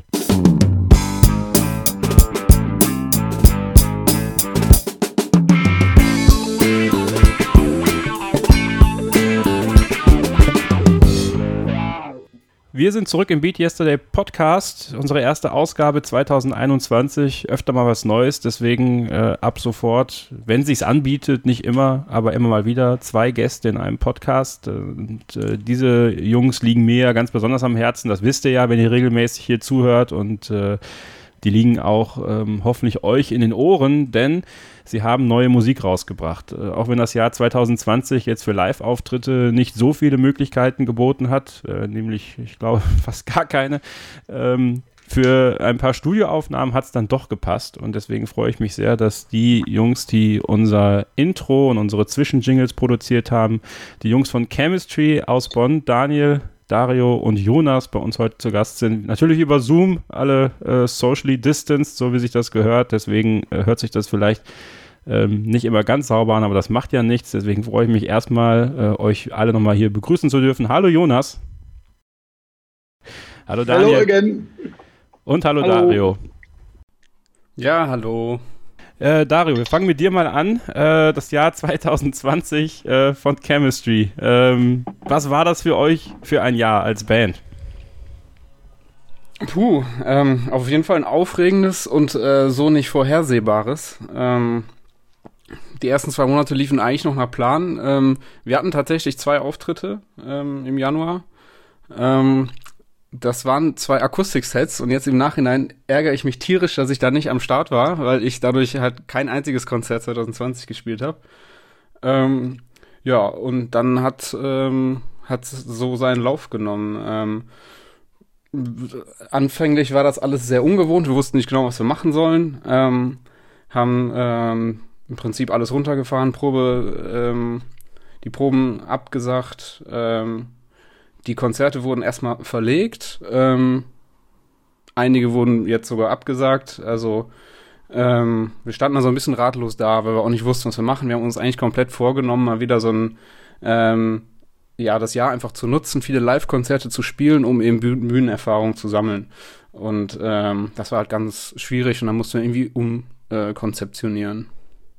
Äh, ja, generell war das doch gerade für die für Musiker, Dario, ein extrem schwieriges Jahr, weil ja auch, ähm, jetzt bei euch war es ja auch der Fall, ihr habt, glaube ich, euren Proberaum abgegeben oder gewechselt, ne? Wir haben den gewechselt, äh, sind da auch sehr froh drüber. Also wir haben, waren sogar äh, auf der Suche danach, einen äh, anderen Raum, ähm, der einfach äh, größer ist, ähm, besser gesichert. der äh, letztere, der war so, ja, der war im Prinzip nur durch so eine leichte Tür irgendwie ähm, von, von außen abgeschirmt. Von daher ähm, gab es da eine coole Möglichkeit, sich mit einer befreundeten Band zusammenzutun. Und jetzt haben wir einen echt sehr coolen Proberaum. Der sieht auch jetzt viel mehr nach Proberaum aus. Ähm, wir fühlen uns da super wohl drin und ähm, äh, sind dementsprechend da auch irgendwie neu aufgestellt jetzt. Daniel, äh, das Jahr 2019 war ja mit eurem Toys to Masters Abenteuer äh, schon ganz besonders und 2020 wolltet ihr ja nochmal einen weiteren Schritt gehen. Also gerade auch, wie Dario gesagt hat, mit Live-Erfahrung. Ähm, wie sehr schmerzt es so im Nachhinein, dass es alles, ich meine, du hast ja mit Jonas äh, diese Akustik-Sets gespielt immerhin. Also ihr habt das ja, ihr habt das ja gemacht hier im, äh, in Bonn. Ähm, ja, wie schwierig ist es da manchmal so, dass das Bass zu sehen. Du spielst ja, spielst ja das Bass äh, in der Band und zu wissen, so, ah nee, auf eine Bühne komme ich damit jetzt erstmal nicht. Ja, also es ist so ein bisschen, ähm, ja, wie soll man sagen, also wenn man das vorhatte oder das geplant hatte, was wir tatsächlich schon, schon sicher hatten, ähm, wie jetzt den ersten Festival-Gig, ähm, zahlreiche Live-Gigs, ähm, einen sehr coolen ähm, Live-Gig ähm, über das Band-Coaching-Projekt, dann ist das schon, schon wirklich schade, weil ähm, das hätte uns tatsächlich in dem Jahr jetzt wirklich, wirklich nach vorne gebracht. Ähm, ja, und dann ist halt, ist es halt so, dass man irgendwie ähm, trotzdem mal nach vorne schauen muss und sich irgendwie dazu motivieren muss, äh, äh, weiterzumachen. Und ähm, ja, äh, gerade gerade jetzt sprachst ja gerade mein Instrument, den Bass an, ähm, das macht halt am meisten Bock halt einfach mit Leuten zusammen, also mit, mit Schlagzeug, mit Gesang, mit Gitarre. Ähm, ja, und so übt man irgendwie vor sich hin und man, man merkt auch was, dass man irgendwie besser wird, aber so richtig, richtig cool ist das irgendwie alles nicht. Ähm, ich habe mich dann, ähm, ja, ähm, wahrscheinlich in irgendwie Anflug von so einer kleinen Midlife-Crisis mit 30 Jahren dieses Jahr. Ich habe ja dieses Jahr die, die Dreiforce-Alter bekommen, irgendwie ähm, für Bassunterricht entschieden und auch das hat nochmal noch mal was, was gebracht für mich. Aber es ist tatsächlich so, dass das alles irgendwie verglichen mit dem, was wir vorhatten und was live passiert wäre, ähm, ja, dann äh, dem überhaupt nicht nahe kommt. Also es ist schon wirklich schade, wie es jetzt gelaufen ist. Ähm, du hast angesprochen, ihr solltet ein Festival-Gig bekommen. Wie, wie seid ihr denn daran gekommen? Was war denn da los?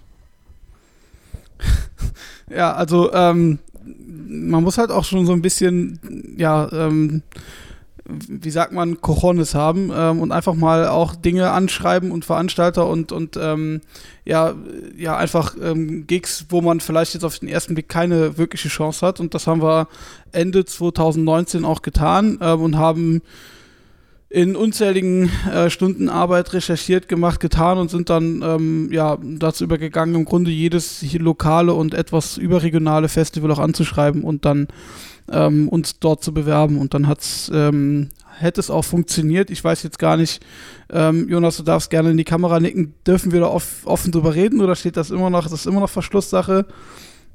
Wir wissen es nicht. Wir, wir behandeln es mal mit, mit, mit Vorsicht. Wir durften nämlich äh, nicht darüber reden eigentlich. Ähm, ja, es wäre was Lokales in, in Bonn und Umgebung gewesen und es wäre auch nicht klein gewesen, aber ja, wie das dann so ist, äh, Corona hat uns da einen dicken Strich durch die Rechnung gemacht. Jonas, holen wir dich mal dazu. Äh, auch für dich als Sänger natürlich, aber auch jemand, der, der die Songs äh, federführend mitschreibt, auch sicherlich äh, schwieriges Jahr, weil super viele Ideen auch äh, wahrscheinlich in deinem Kopf geschwirrt sind, du Sachen zu Papier gebracht hast, äh, aber das Thema Studio und äh, Aufnahmen und wir kommen gleich noch zu euren neuen äh, musikalischen Projekten, aber ja, generell habt ihr euch da sicherlich auch nochmal andere Sachen vorgenommen, die jetzt so ein bisschen hinten übergekippt sind, oder? Ja, also es hat ja, es hat ja alles nicht so funktioniert, wie es äh, geplant war. Also wir hatten ja schon vor, ein paar Sachen dieses Jahr aufzunehmen. Auch durchaus in einem anderen Modus jetzt, ne? Aber ähm, wir hatten das, glaube ich, Anfang des Jahres, als das noch ging, weiß man schon gar nicht mehr, äh, irgendwie mit, mit äh, Uwe und so einem Bandpapa und einem Freund von ihm quasi mal im Pub getroffen in Köln. Äh, und dann Plan ausge, äh, ausgearbeitet oder geschmiedet quasi, wie wir das machen wollen. Und das äh, hat natürlich dann auch nicht funktioniert, weil der Kollege dann auch, äh, der Freund von Uwe auch, äh, ich glaube, der hat irgendwie auch Probleme mit der Lunge oder so. Und das heißt, für den kam es dann sowieso nicht die Frage, irgendwie über das Jahr dann äh, quasi Kontakt äh, mit wem zu haben und zu mischen und so weiter. Äh, wir haben dann ja, also wir haben halt angefangen, dieser selbst uns äh, kreativ irgendwie was zu machen. Ne? Also wir haben ganz am Anfang, glaube ich, das war eher so Ende des ersten Lockdowns, haben wir halt so ein bisschen angefangen, äh, jetzt vor allem auch mit Daniel, der sich da äh, einen Pult zugelegt hat, äh, ein bisschen aufgerüstet hat technisch, äh, haben wir angefangen, ja, Drumspuren selbst aufzunehmen. Ja, und dann mal geguckt, was dabei rumkommt äh, und haben dann so irgendwie über das Jahr halt ja, immer mal wieder neue Möglichkeiten bekommen. Also wir durften in der Pop-Akademie dann noch aufnehmen mit einem befreundeten Musiker. Äh, Daniel hat dann auch noch Kontakt in die Eifel gehabt. Äh, haben dann dort auch nochmal Drum-Aufnahmen gemacht quasi. Wir, wir haben, also das, wie Dario schon gesagt hat, es war nichts vorhersehbar, ne? Und auch, auch wie du sagst, es ist was hinten rüber gekippt. Ja, weiß ich gar nicht. Ähm, ähm, vielleicht war es ja auch gut, dass es so ungeplant war am Ende. Am Ende haben wir vier coole Songs äh, machen können, äh, teilweise selbst aufgenommen, ganz fragmentiert. Gitarre habe ich zu Hause aufgenommen. Daniel hat die Gitarre zu Hause aufgenommen, äh, den Bass und Dario die Schlagzeug, teilweise im Proberaum, teilweise in der Eifel. Dann haben wir es hier mischen lassen bei einem Kollegen, den wir auf Facebook quasi kennengelernt haben. Äh, und zwei weitere Songs dann nochmal woanders ähm, äh, bei den Kollegen in der Eifel. Also ähm, ich weiß gar nicht, ob wirklich was rübergekippt ist. Also wir haben es halt anders angegangen. Ne? Also es äh, ist halt alles äh, anders verlaufen als geplant, ähm, äh, aber auch mit keinem schlechten Ergebnis. Also es ist trotzdem cool geworden. Ja.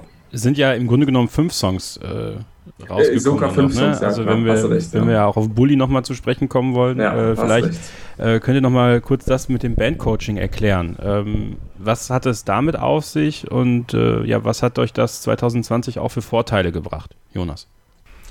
Ja, äh, genau, den Song hatte ich fast vergessen, äh, weil es ja prä-Corona war.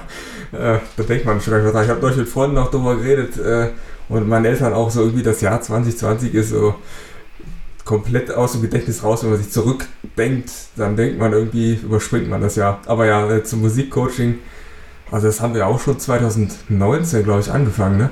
Ja, Tatsache. Äh, das ist von der Musikstation hier in Bonn gewesen.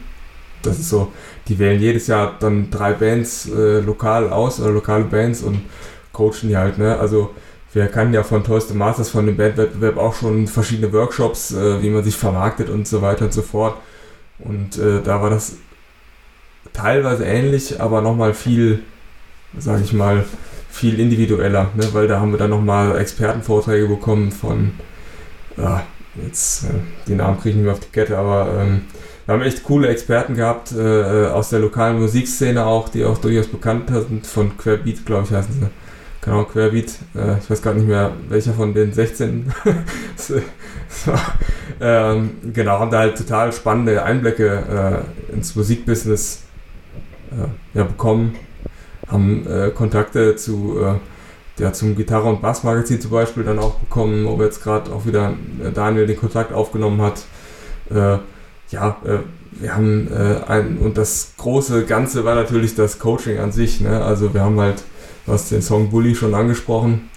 Äh, Im Rahmen des Coachings ging es halt darum, einen Song quasi gemeinsam mit einem Coach nochmal aufzuarbeiten im Proberaum. Da haben wir dann drei Sessions gehabt und dann gemeinsam an Bully gearbeitet und mit dem Ziel, den dann Anfang Januar quasi aufzunehmen. Äh, das haben wir dann auch getan äh, und durften dann darüber hinaus den Song auch noch, das muss ich gerade nachdenken, das war ja auch noch letztes Jahr, haben wir auch ein Musikvideo noch drehen können, wo ja auch äh, äh, teilhaben durftest. ähm, und habe dann quasi ein richtig, coolen, äh, richtig cooles Musikvideo bekommen, drehen können. In einem, äh, ja, einem richtig geilen Wochenende einfach mal richtig äh, gemeinsam quasi äh, aufgebaut, gedreht und wieder abgebaut. Musikvideo mit Performance-Anteilen, ein bisschen Story dabei. Ähm, und das war quasi dann das große ganze Ergebnis, was wir aus dem Bandcoaching für läppische 5 Euro pro Person, äh, wenn man das so sagen kann, äh, ja, also gratis bekommen haben. Ne? Also das äh, hat uns wirklich total vorgebaut. Also allein äh, quasi an dem Song nochmal intensiv zu arbeiten, das hat uns, glaube ich, als Musiker echt noch ein Stück nach vorn gebracht, nochmal zu gucken, worauf man echt achten kann, aber auch das Projekt mit dem Musikvideo. Also es war schon sehr intensiv. Da haben wir auch noch, war auch vor Corona ja alles, aber auch sehr intensiv zusammengesetzt, äh, gesessen, äh, wie können wir da unser Konzept eben fürs Musikvideo halt aufbauen. Äh, und dann geht es ja wirklich an die Detailplanung und so weiter. Und das hat uns eigentlich ganz gut zusammengeschweißt, fand ich. Ja, das äh, war wirklich ein richtig cooles Ziel, wo wir gemeinsam darauf hingearbeitet haben und das Ergebnis ist echt gut geworden. Stimmt, ich habe ja. gerade noch mal im Kalender nachgeguckt. 15. Februar, da war der Videodreh äh, in ja. Bonn-Oberkassel in der Wahnsinn. ähm, ist das lange her? Ja, es ist ultra lange her. Äh, Dario, ich erinnere mich, du hast ja quasi den Regisseur gemimt, äh, in gewisser Weise, bist jetzt mit dem Klemmbrett hin und her gelaufen und hast alle in Position gebracht. ähm, ja, das Video kann sich tatsächlich sehen lassen. So im Nachhinein, wenn du so drüber nachdenkst und das manchmal auf YouTube vielleicht nochmal ansiehst äh, und, und denkst so, oh ja, das war das war eigentlich schon geil. Also so ein Musikvideo abgedreht zu haben, äh, ist ja auch, was man so als Musiker vielleicht mal von der, von der Bucketlist dann streichen kann, ne? Ja, auf jeden Fall. Also das ist ein Traum, der da wahr geworden ist. Und ähm, ich gucke mir das regelmäßig an und ähm, bin da auch wirklich stolz drauf, dass wir das erreicht haben. Ähm, auch wirklich in der Zeit. Also wir hatten uns da im Prinzip gerade mal ähm, ja ein Jahr, bisschen über ein Jahr so in der Formation zusammengespielt. Ähm, und es ist im Prinzip wirklich bis auf die Technik ähm, dann alles von uns entstanden. Ne? Also der, der Song ist klar, es war zu unserer Feder entstanden. Wir wurden da ein bisschen auch gecoacht, ähm, äh, was das Songwriting angeht, haben den ein bisschen verfeinert noch, gemeinsam mit dem, ähm, mit dem Martin von der Musikstation. Ähm, aber dann auch ähm, uns überlegt, wie soll das Video denn aussehen? Ähm, also was für eine Story soll da gespielt werden? Wie soll der Performance-Teil aussehen?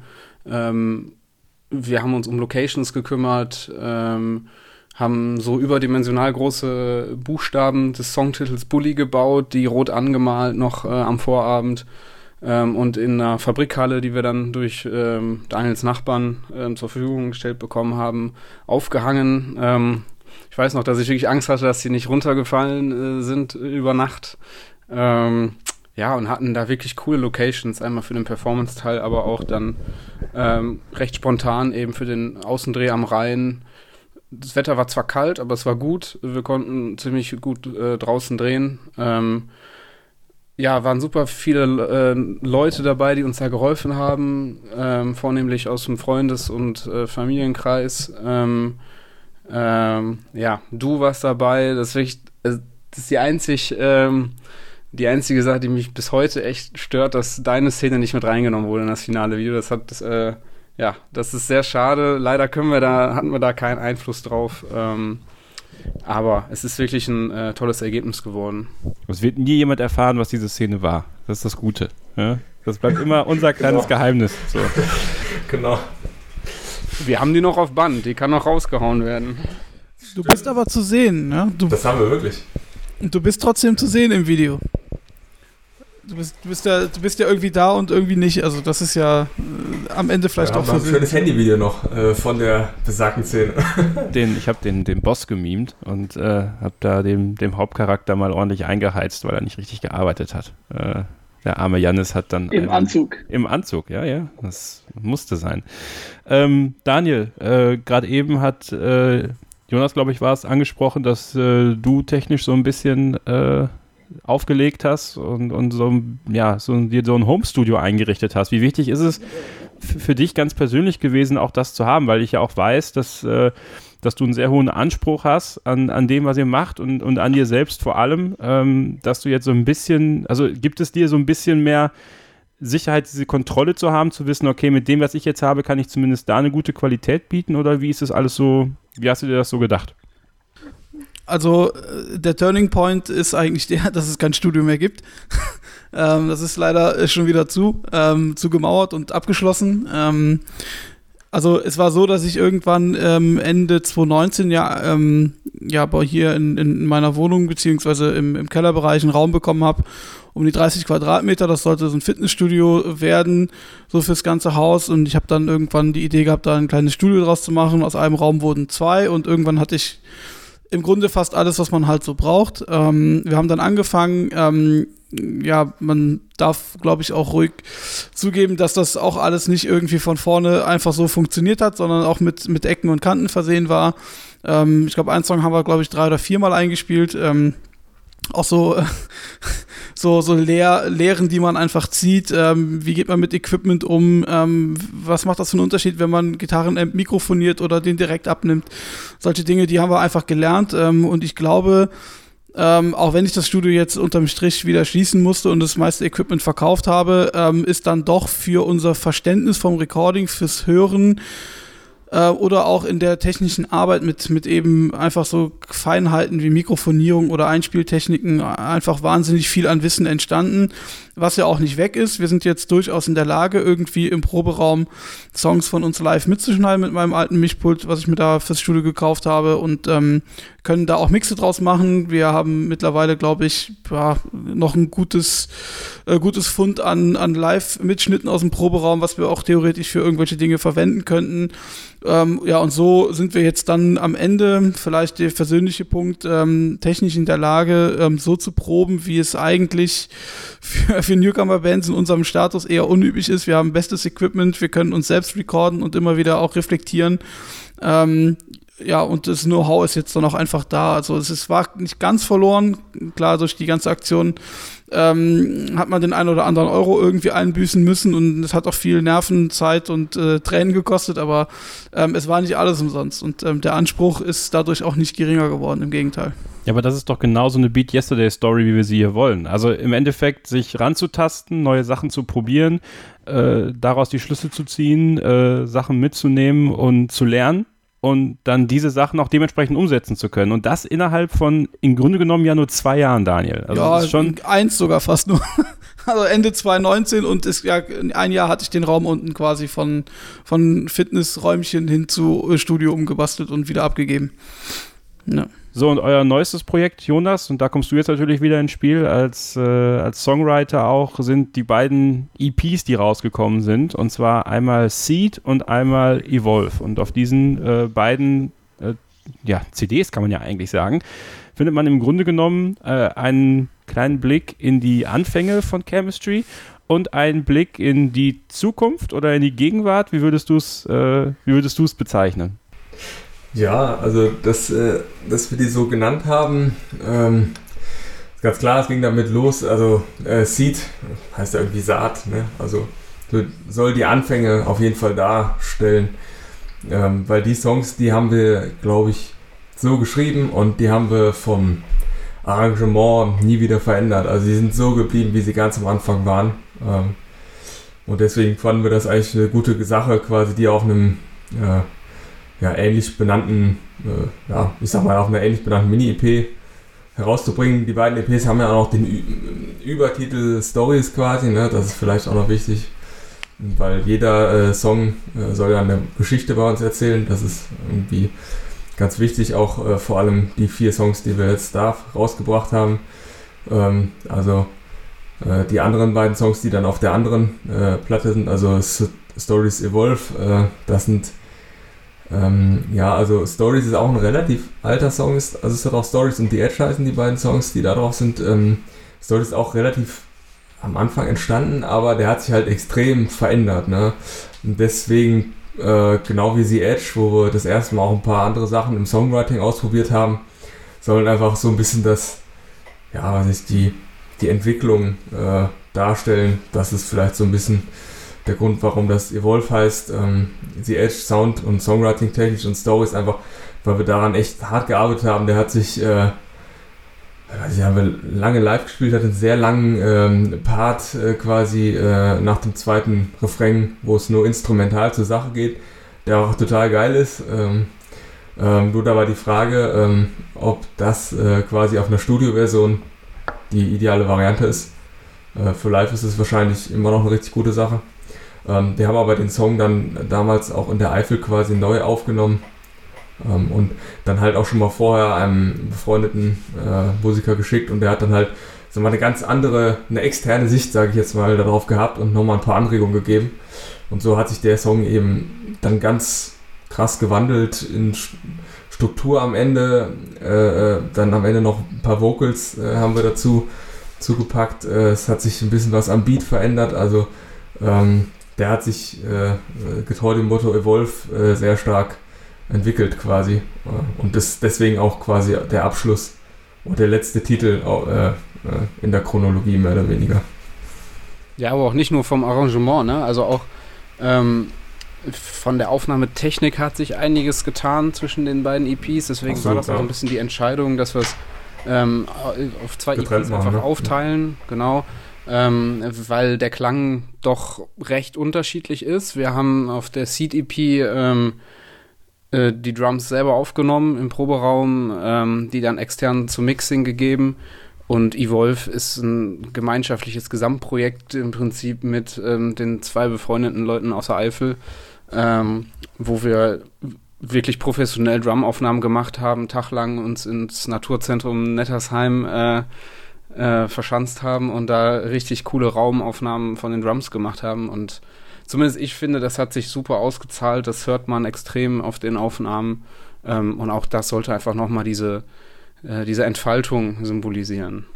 Das finde ich auch, das ist mir auch aufgefallen. Ich habe da nochmal versucht, noch genauer hinzuhören und man hört da schon Nuancen raus. Also auch, dass sich wirklich was im, im Klangbild verändert hat. Und ich glaube, das ist auch genau das, was ich jedem empfehlen möchte da draußen. Hört euch die beiden EPs gerne hintereinander an. Also eine, einmal die Seed EP und dann vielleicht mal fünf Minuten die Ohren beruhigen und dann äh, in die äh, Evolve EP einsteigen, dann, dann, merkt ihr da auch schon mal so eine Entwicklung. Auch da wieder äh, gelebtes Beat Yesterday, ähm, wirklich auch da den nächsten Schritt zu gehen.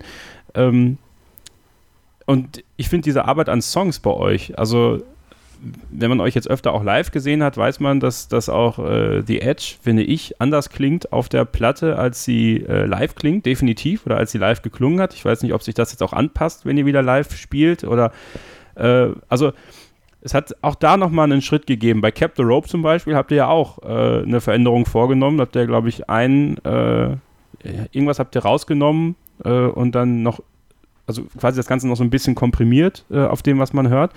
Und ich finde, das macht es auch, macht es auch aus, Daniel, ne? dass ihr immer an diesen Songs auch arbeitet und ähm, macht aber auch so ein bisschen Druck, ne? dass man nie wirklich, also ist man wirklich mal zufrieden damit und sagt, okay, so, das ist es jetzt, weil im Endeffekt, vielleicht hört ihr das jetzt in, in zwei, drei Monaten, hört ihr dann, keine Ahnung, äh, Stories nochmal und denkt so, ah, könnt ihr jetzt schon wieder anderes daraus machen. Oh, das ist heute schon so. Also muss ich ganz ehrlich sagen, ähm, also das, das hört auch, glaube ich, nie auf. Und ich glaube, wir würden auch unseren, unseren äh, professionellen Anspruch, den wir irgendwie an uns haben und das, das Produkt, was wir erzeugen, auch verlieren, wenn wir irgendwann sagen würden, das ist perfekt so. Also ähm, ich glaube, dass den Punkt, den, den möchte ich gar nicht erreichen. Verbessern kann man sich immer. Ähm, warum wir da so akribisch dran arbeiten, glaube ich, ist einfach ähm, auch ein bisschen der, der Naivität und dem Produktionsprozess am Anfang äh, unserer Bandgeschichte geschuldet. Ähm, Dario hat sich zu einem sehr unmöglichen Zeitpunkt in der Bandgründungshistorie damals die Hand gebrochen. Und so waren wir doch irgendwie gezwungen, den kreativen Input, den wir gerade so hatten, einfach irgendwie in Songs zu gießen und haben das da, wo Jonas gerade oben sitzt, einfach in irgendwie ähm, sieben, acht, neun Sessions äh, oben in, in GarageBand eingehackt äh, und haben die Songs dann ähm, irgendwie Dario vor die Füße geworfen. Ähm, das Problem war dann aber, dass wir dann auch schon irgendwie einen Monat später den ersten Live-Auftritt hatten, ähm, sodass wir dann quasi die, die, die Zeit, ähm, die wir jetzt in die Songs stecken, damals gar nicht hatten, beziehungsweise irgendwie ähm, uns die Zeit dann nicht nehmen konnten. Und das muss man halt irgendwann nachholen, weil, ähm, beziehungsweise man muss es ein bisschen hart, aber man kann oder sollte es vielleicht irgendwie, weil, ähm, ja, es wäre irgendwie vermessen zu glauben, dass der erste Wurf schon der perfekte ist. Und so hat sich irgendwie angeboten, dann über den Sommer und jetzt vor allen Dingen auch in der Corona-Zeit natürlich irgendwie sich die Sachen nochmal vorzunehmen und dann in der Feinabstimmung eben wirklich ähm, nochmal diese Nuancen rauszuarbeiten. Und dann kam natürlich, äh, wir haben jetzt viel drüber gesprochen, irgendwie ganz viele Kontakte, die wir aufgewärmt haben, das Bandcoaching-Projekt ähm, und aber auch einfach die Tatsache, dass wir uns dem Ganzen geöffnet haben und überlegt haben, was können wir verbessern. Da kam dann halt vieles zusammen, wo wir dann auch sehr viel Input bekommen haben, ähm, der dann dazu führte, dass die Songs sich teils doch, doch gravierend auch geändert haben. Ja, und das bleibt dann nicht aus und ich glaube, ähm, der Weg ist, ist auch gut für uns. Also das ist jetzt kein, kein Erfolgsrezept irgendwie allgemeingültig, aber für uns hat es so ganz gut funktioniert und wenn man jetzt am Ende drauf schaut, dann sind die Songs, glaube ich, besser, als sie vorher waren. Aber perfekt ist, ist, ist immer relativ. Ja, gibt ja Fußballer, die sagen 99 Prozent und 100 schafft man eh nicht. Und da muss man immer diesen ja, ja. 1 Prozent äh, Puffer haben, um sich dann wirklich irgendwie ja, noch verbessern zu können. Es gibt ja da irgendwie auch dieses 80-20 Pareto-Prinzip und irgendwie all so diese Weichspüler. Ja, am Ende ist ein, ein, Song, aber also, ich meine, man hört auch Radio und denkt, ah, das hätte man irgendwie auch anders machen können oder der Sound gefällt mir nicht oder, oder die Band hat ihren Sound verändert. Ja, man kann den ganzen Abend über, über Bands und deren Entwicklungshistorien äh, sprechen und sich ein Album nach dem anderen ähm, irgendwie anhören. Das ist alles gut und schön, aber letztlich, ähm, ja, ist Perfektion, in, also zumindest was jetzt so Songwriting und, und, und Stücke angeht, doch irgendwie sehr schwer zu erreichen. Ich würde da auch nochmal was zu ergänzen, weil ich fand es gerade dieses Jahr, haben wir jetzt auch nicht so ultra viel geprobt, aber gerade als es dann so aussah, als würden wir doch nochmal einen Live-Gig spielen können, haben wir auch angefangen, unsere alten Songs nochmal zu spielen.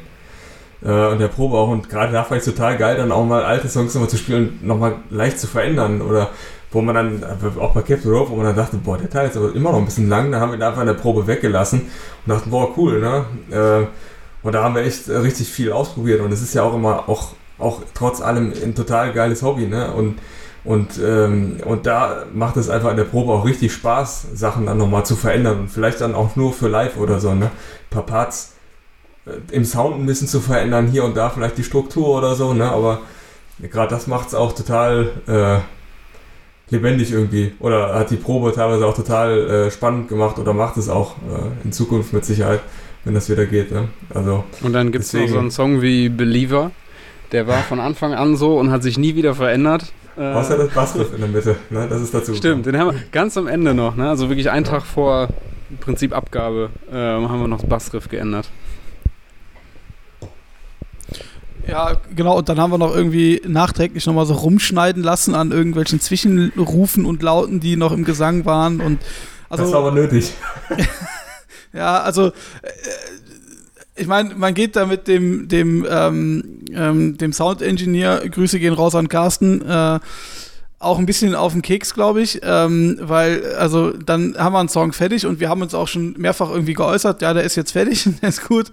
Und dann äh, haben wir ganz am Ende nochmal unter, unter ganz anderen Bedingungen eigentlich bei Dario im Wohnzimmer dann nochmal schnell einen Bassriff eingespielt, weil uns der Teil jetzt, den wir schon seit zwei Jahren so spielten, dann doch vorne zu langweilig war und das A irgendwo in der Bridge musste auch nochmal raus. Und das, das zeigt einfach, wenn man den Song zu oft hört, ähm, oder oft hört, zu oft ähm, äh, gibt's ja gar nicht, ähm, das ist schon, also man wird da schon so ein bisschen äh, äh, paranoid dann irgendwann. Und Sachen, die man dann geil fand, nimmt man dann wieder raus und das ist einfach irgendwie, ja, Vielleicht auch ein bisschen dem Lagerkoller über Corona geschuldet, dass man das so oft dann gehört hat, aber es ist, es hat zu einem guten Ergebnis geführt. Ja, absolut, absolut. Und äh, ja, witzigerweise, Darren und ich waren ja während des Sommers öfter mal Fahrrad fahren und da haben wir auch immer dann über euch gesprochen und gesagt, habe ich mal gesagt, Leute, ihr müsst mehr veröffentlichen. Ja, es hilft nichts. Ihr müsst, da muss mehr raus. Es muss mehr Output geben. Aber vielleicht mal auch, um mir vielleicht da den Zahn zu ziehen, Dario, so einfach mal eben so ein paar Songs zu veröffentlichen, das ist es ja nicht. Also vielleicht kannst du kurz aus, aus deiner, aus eurer Sicht mal ähm, schildern, was da alles so mit reingeht und, und dass es natürlich ja, viel mehr Arbeit und viel mehr Aufwand bedeutet, als man denkt und ich Naivling da um die Ecke komme und sage, hey, ihr müsst mehr raushauen.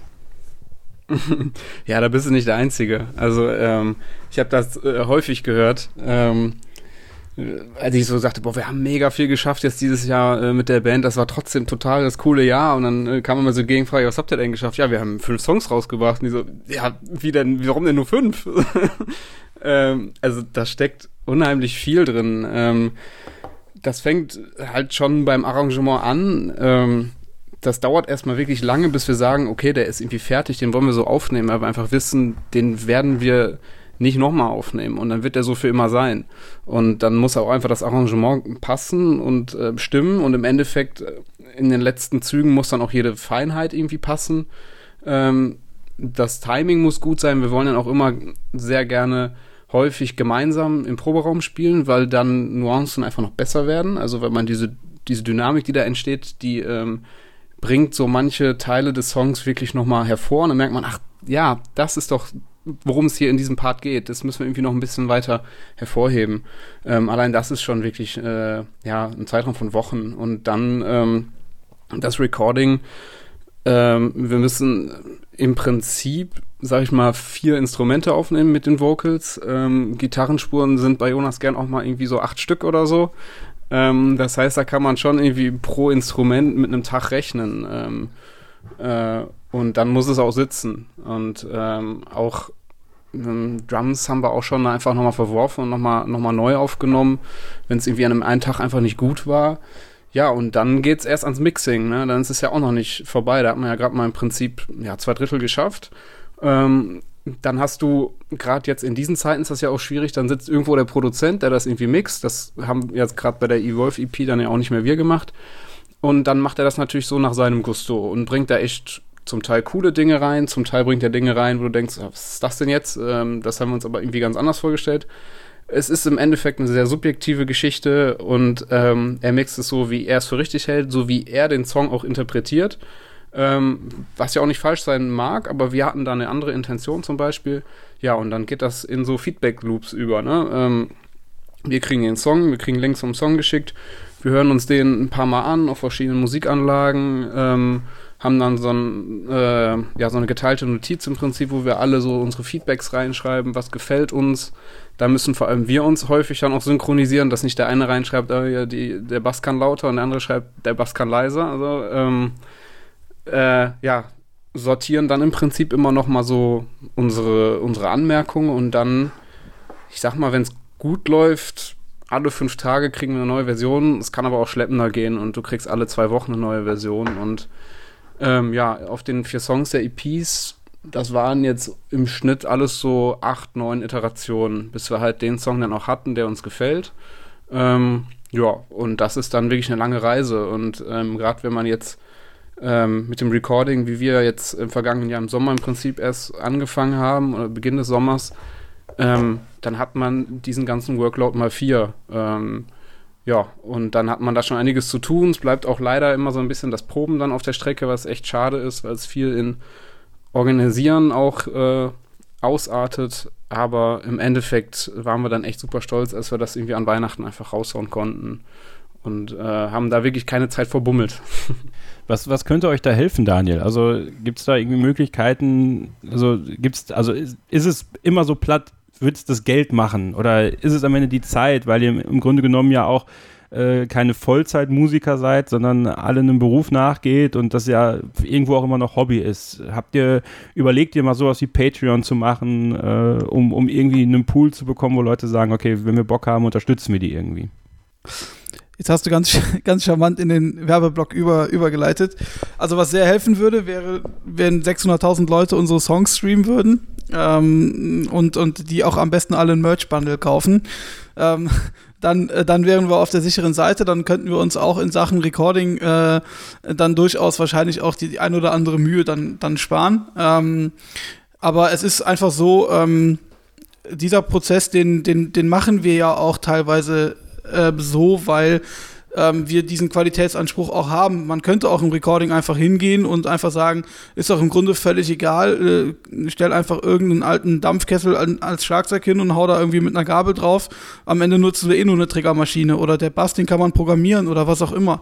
Aber das wollen wir ja nicht. Wir wollen ja, ähm, dass, dass du ein Schlagzeug hörst, welches irgendwie äh, auch nach Mensch klingt oder wenn auch an, an der Gitarre irgendwie äh, in dem ähm, Song der, der Sound irgendwie äh, knarziger sein muss, dann soll er so sein. Und so machen wir uns das Leben in Anführungszeichen halt eben im Sinne des, des guten Produktes ähm, auch ein Stück weit selber schwer. Also da kann man uns nicht groß die, die Mühe abnehmen, äh, was tatsächlich einfach ähm, insgesamt ähm, immer, immer hilft, ist halt äh, vor allen Dingen für die Motivation ist halt ähm, Zuspruch und Unterstützung, also in Form von, von Streams oder, oder Feedback. Also wir kriegen, wir kriegen ja viel Feedback, so ist es nicht, aber ähm, es ist dann, ist dann auch so, dass ähm, gerade in so einem schwierigen Jahr man, man durchaus auch an so einen Punkt kommt, wo man vielleicht mal denkt, irgendwie, boah, also für die, ähm, für den, die Mühe, die wir treiben, das ist schon irgendwie, irgendwie sehr heftig. Aber ähm, am Ende ist es das immer wert, weil das Ergebnis spricht, spricht Bände und ähm, ja, also insgesamt glaube ich, bin ich sehr zufrieden mit dem, mit dem Jahr, mit dem Prozess. Ähm, wir haben da viel, viel gelernt. Ähm, aber klar, wenn wir jetzt irgendwie ähm, äh, äh die Streamzahlen durch die Decke gehen und wir irgendwie die Live-Gigs auf die nächsten drei Jahre voll kriegen, dann habe ich kein Problem damit, meine Arbeitszeit zu reduzieren und mehr Musik zu machen. Das wäre sehr willkommen, ja. Chemistry.de ist da eure Adresse, da könnt ihr mal äh, schauen, auch das Merch-Bundle bestellen. Äh, ich gebe hiermit eine Bestellung auf. Das könnt ihr gleich mal, äh, könnt ihr gleich mal eintragen. Ähm, Jonas, äh, zum Abschluss äh, möchte ich gerne noch über die Songs sprechen, äh, die natürlich alle auch eine Ja. Geschichte erzählen, die da rausgekommen sind. Ähm, Fit Believer, Fight We're Losing, äh, einer meiner Geheimfavoriten, muss ich ja sagen, nach wie vor. War es aber auch schon immer. Ähm, dann äh, The Edge und Stories. Äh, erzähl mal in nicht allzu langen Worten, äh, aber so, dass, dass die Geschichten gut rüberkommen, äh, worum es in den einzelnen Songs geht.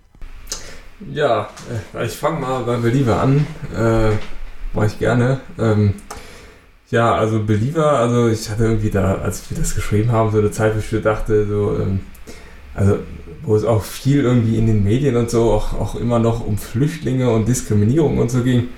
Da habe ich halt gedacht, äh, habe ich äh, quasi versucht, eine Geschichte zu erzählen, äh, ähm, wo man sich fragt, ähm, äh, warum muss das sein? Äh, warum glaubt man äh, äh, auch, auch an, an Leute oder an Instanzen quasi, äh, die eigentlich, was jetzt äh, mit Corona wieder ganz groß kommt, äh, mit äh, Verschwörungstheorien, warum glaubt man an, an solche Sachen, die man nicht belegen kann und ähm, das war einfach der Hintergrund zu Believer und das soll einfach quasi die Geschichte dazu erzählen äh, äh, äh, oder, oder die, die Fragen darstellen oder, oder sich zu überlegen, warum ist das so?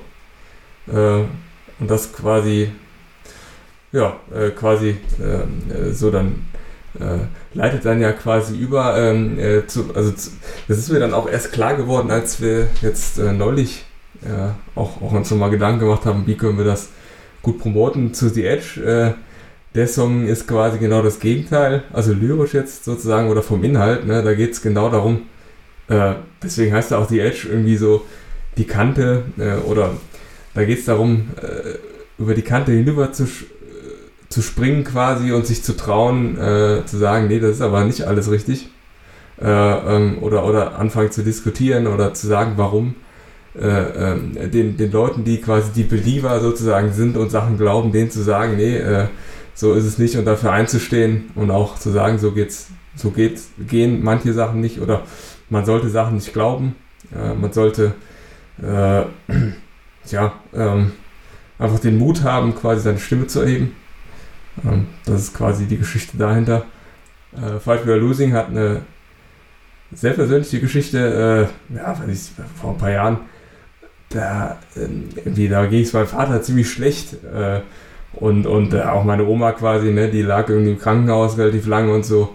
Und äh, da hatte ich dann quasi den, äh, die Idee darüber zu schreiben, halt über das Gefühl, ne, über die Angst äh, davor quasi einen der beiden oder beide äh, zu verlieren quasi. Ne? Also ähm, äh, das da die Geschichte und Stories ist quasi eine Metageschichte, also eine Geschichte über Geschichten quasi oder über kleine Dinge, die im Leben passieren ähm, und die zu manchen Sachen führen, wo man dann gar nicht mit äh, rechnet. Ne? Also äh, der hatte immer so einen Hintergrund, äh, auch mit unserer Band quasi, ne? weil ich in der Grundschule hatte ich äh, einen gemeinsamen Freund von Dario äh, und mir kennengelernt, äh, den Patrick, und zwar durchs Panini-Bilder tauschen und weil wir uns mal gegenseitig auf die Füße getreten sind. und ja, doch, das ist so. Und Ja, dadurch habe ich ja quasi bin ich, äh, mit, mit Patrick äh, gut befreundet und ja, so. ja, genau. Und Ja, genau. und äh, ja, äh, und dadurch, äh, dadurch, dass er dann auch nach Bonn später gezogen ist, so wie ich dann auch, äh, haben wir uns dann da auch getroffen und dann habe ich Dario getroffen, ne? Und so führt dann eins zum anderen. Und genau darum geht es dann, ne? Über die kleinen Dinge, die dann, äh, ich glaube, das nennt man auch irgendwie, ach, weiß ich auch nicht. Ich will jetzt nichts Falsches sagen. Jedenfalls äh, geht es um diese kleinen Dinge, die äh, im Leben, die irgendwie große Auswirkungen haben, ohne dass man das vielleicht jetzt denkt. Äh, Und auch das ist natürlich wieder so eine Beat. Yesterday-Geschichte irgendwo. Ne? Also das sind halt die Geschichten, die wir auch erzählen wollen. Das ist eure Geschichte, die wir hier erzählen wollen im Podcast, die von den Sportlerinnen, Sportlern. Äh, alle, die hier zu uns kommen, sollen ihre Geschichten erzählen, weil sie alle auch was auslösen in einem und äh, vielleicht der, der ein oder andere damit auch identifizieren kann. Bei mir war es an Weihnachten ganz krass mit äh, Fight We're Losing, als ich dann zu Hause war bei meinen Eltern, habe äh, auch selbst Quarantäne gemacht vorher, habe dann oben gesessen, diesen Song gehört und ja, das ist von Gänsehaut bis Tränen kam alles. Ja, und das ist dann so, wenn du dir dann so ein paar Gedanken machst, das ist, ähm, das ist schon, das ist ein starker Song. Ähm, ja, und wie gesagt, einer meiner Geheimfavoriten auf jeden Fall, weil, weil er echt was mit einem macht und, und ähm, ja. Das war der erste, den wir geschrieben haben. tatsächlich. Klar, eine echte, echte Rockband fängt mit einer Ballade an. Also eine ganz typische Geschichte und das war tatsächlich der allererste, den wir geschrieben haben. Ja, geil. Ja. Ähm, ja, bleibt mir eigentlich nur zum Abschluss, äh, mich bei euch zu bedanken, dass ihr heute hier äh, am Start wart und wir werden das Ganze natürlich weiter beobachten, 2021. Vielleicht kann jeder von euch äh, nochmal so zum Abschluss äh, das sagen, worauf er sich 2021 musikalisch oder persönlich am meisten freut. Was ist so das, wenn alles mal wieder ein bisschen Richtung Normalität geht, was ja hoffentlich im Laufe des Jahres irgendwann wieder möglich ist? Was sind eure Wünsche, eure Ziele äh, im Jahr 2021, Daniel? Also zuerst mal ähm, vielleicht ein nicht musikalisches Ziel. Also ich ho hoffe und drücke ganz stark die Daumen, dass äh, dass das alles ähm, ja, für, äh, für die allermeisten von uns oder für alle eigentlich glimpflich ähm, ausgeht und wir irgendwann zu einem Ende dieser Pandemie kommen, weil ich glaube, dass unsere Wünsche irgendwann auf der, ähm, auf der Bühne zu stehen halt ähm, ist ein Stück weit ein Luxuswunsch. Ja? Die Gesundheit ist ja irgendwie auch nochmal ähm, viel, viel, viel wichtiger als das. Ähm, aber dann kann ich tatsächlich auch ähm, nur sagen, dass ich mich tierisch auf einen Live-Gig freue, auf äh, ähm, schwitzende Menschen in kleinen Clubs äh, bei lauter Musik, ähm, viel Bier und einfach irgendwie dem Tinnitus danach. Ja, ähm, das vermisst man doch schon irgendwie sehr. Ähm, ja, klar, man kann sich irgendwie noch eine Zeit lang mit Recording und, und Musikvideos und sowas beschäftigen, aber das kann alles irgendwie dann den, den Live-Auftritt irgendwie nicht ersetzen. Dario? Ähm, ja, ich habe mir eigentlich schon gedacht, dass wir alle drei auf jeden Fall es nicht erwarten können, mal wieder live auf der Bühne zu stehen. Ähm, ich freue mich vor allem aber auch auf ein Projekt, was wir auf jeden Fall noch angehen wollen. Ähm, es, wir planen also auch noch eine Single zu releasen nächstes, nächstes Jahr, wahrscheinlich sogar mit äh, Musikvideo. Ähm, genau, das sind einfach, ist einfach schön, da Aussichten zu haben, wo man sich recht sicher sein kann, dass zumindest das zum, äh, irgendwie hinhaut. Ähm, aber sonst, klar, äh, Live-Gigs und ähm, persönlich freue ich mich einfach darauf, äh, dass die sozialen Kontakte einfach wieder mehr zunehmen. Auch jetzt, wir haben, wir proben nicht mehr, das, das schmerzt extrem, einfach sehr wenig ähm, ähm, Soziales zu haben und ähm, sich da irgendwie ein Stück weit einfach ja so an so einem Abend mal gemeinsam irgendwie gehen zu lassen und ähm, das Soziale zu leben. Naja, und Schalke. Aber da gibt es ja nicht viel, sich Ach, drauf komm. zu freuen. Deswegen bin ich nicht hier. ja, Wäre gut, sein. dass ich als Nächster bin. Ja. Jonas, dann du zum Abschluss. Ja, wünsche ich mir jetzt, dass Schalke absteigt? Weiß ich nicht, da haben wir kein Derby mehr. Nein, Gott. Nein, das wünsche ich mir auf gar keinen Fall. Äh, das war jetzt gemein. Und dann auch noch in so einer Zeit. Äh, ja, es tut mir leid. Nein, äh, was wünsche ich mir? Um Gottes Willen. Äh, ja, ich kann es nicht anders sagen. Wünsche, dass die Pandemie vorbeigeht. Auf jeden Fall an allererster Stelle. Kann ich nur noch mal betonen. Und natürlich, ich wünsche mir total, dies Jahr wieder live auf der Bühne zu stehen. Also das vermisse ich dermaßen, das ist unfassbar. Äh, ja. Äh, und, und, und Ziel, äh, auch ganz klar, da man nicht so genau in die Zukunft gucken kann, äh, ist auf jeden Fall quasi die Single äh, ja, irgendwie bald, bald aufnehmen zu können ne? und dann damit einem coolen Musikvideo irgendwie zu releasen. Ne? Ansonsten äh, bleibt einem nur zu hoffen, dass die äh, Welt sich bald wieder etwas äh, entspannter dreht quasi und dass alle gesund bleiben. Daniel, du schaust, schaust noch mit den Hufen. Willst du noch was sagen? Willst du noch was loswerden? Nö, gar nicht. Ich sitze auf einem sehr unbequemen Stuhl, also meine Wackelei äh, bitte ich zu verzeihen. Ja, dann darfst du die Anmoderation für den Song machen, den wir jetzt gleich hören, weil wir haben uns ja vorher Gedanken gemacht oder ich habe euch gesagt, ihr dürft euch einen Song der EPs aussuchen, die wir hier im Podcast spielen und äh, du moderierst den jetzt quasi an. nicht mal. Gott sei Dank nicht ich. Also wir haben eigentlich eine klassische Verteilung. Jonas moderiert an und Dario stellt die Bandgeschichte vor. So war es bisher in allen Podcasts, aber dann machen wir es heute mal anders. Äh, ja, wir haben uns für Stories den Titelsong quasi entschieden. Das war eigentlich ursprünglich mal der, der Song für oder der, der Name fürs Album, als wir noch den Plan hatten. Ähm, ein Song, der mir persönlich ähm, extrem gut gefällt, weil er ähm, ja sehr, sehr emotional auch ist und die Dinge in den Vordergrund rückt, die aktuell ähm, eher so in den Hintergrund rücken, nämlich die kleinen Dinge, die man wertschätzen sollte im Leben. Ähm, ja, mit einem, wie ich finde, zwar jetzt mittlerweile relativ kurzen, aber sehr emotionalen Ende. Genau. Deswegen hört ihr jetzt Stories von Chemistry hier im Beat Yesterday Podcast und danach hört ihr nochmal Sebastian Hackel und mich. Vielen Dank an Jonas, Dario und Daniel fürs Dabeisein heute. Wir hören uns wieder. Ihr hört Chemistry sowieso jedes Mal. Sie produzieren das Intro und die Zwischenjingles und das Outro hier für den Beat Yesterday Podcast. Aber jetzt hört ihr ihre neue Single Stories. Also viel Spaß dabei. Little things can be substantial.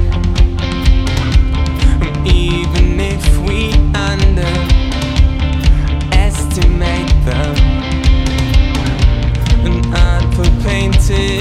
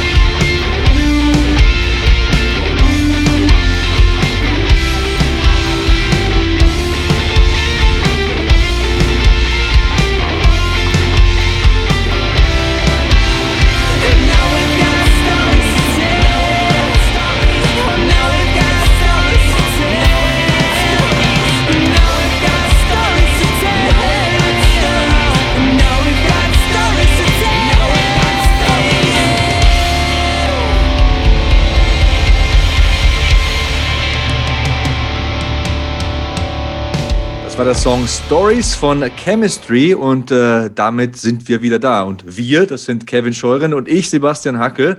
Ja, Kevin, jeder hat eine Geschichte zu erzählen und ich bin schon auf die Geschichten gespannt, die in diesem Jahr erzählt werden bei uns im Beat Yesterday Podcast. Ich auch. Ähm, ich freue mich drauf. Ich muss sagen, allein diese Ausgabe jetzt und ähm, das Wissen, dass wir da weitermachen, wo wir letztes Jahr, wo die letzten Jahre das äh, aufgehört haben, das motiviert mich ungemein. Und ähm, ja, ich bin, bin auf das gespannt, was, was uns so bevorsteht. Ihr könnt uns natürlich auch gerne Wünsche schicken. Wen wollt ihr mal hier im Podcast hören? Gibt es eine inspirierende Person, wo ihr sagt, ey, äh, die kann auch eine Geschichte erzählen oder der kann auch eine Geschichte erzählen, egal welche. Also wir sind für alle offen, die den Beat Yesterday Gedanken in sich tragen. Um euch dann Monat für Monat ein cooles Thema, coole Gäste hier zu präsentieren, schreibt uns gerne Sebastian Hackel bei Twitter und Instagram, at Kevin-Scheuren bei Twitter. Wenn ihr möchtet, könnt ihr auch gerne den Hashtag Beat Yesterday und Beat Yesterday Port benutzen.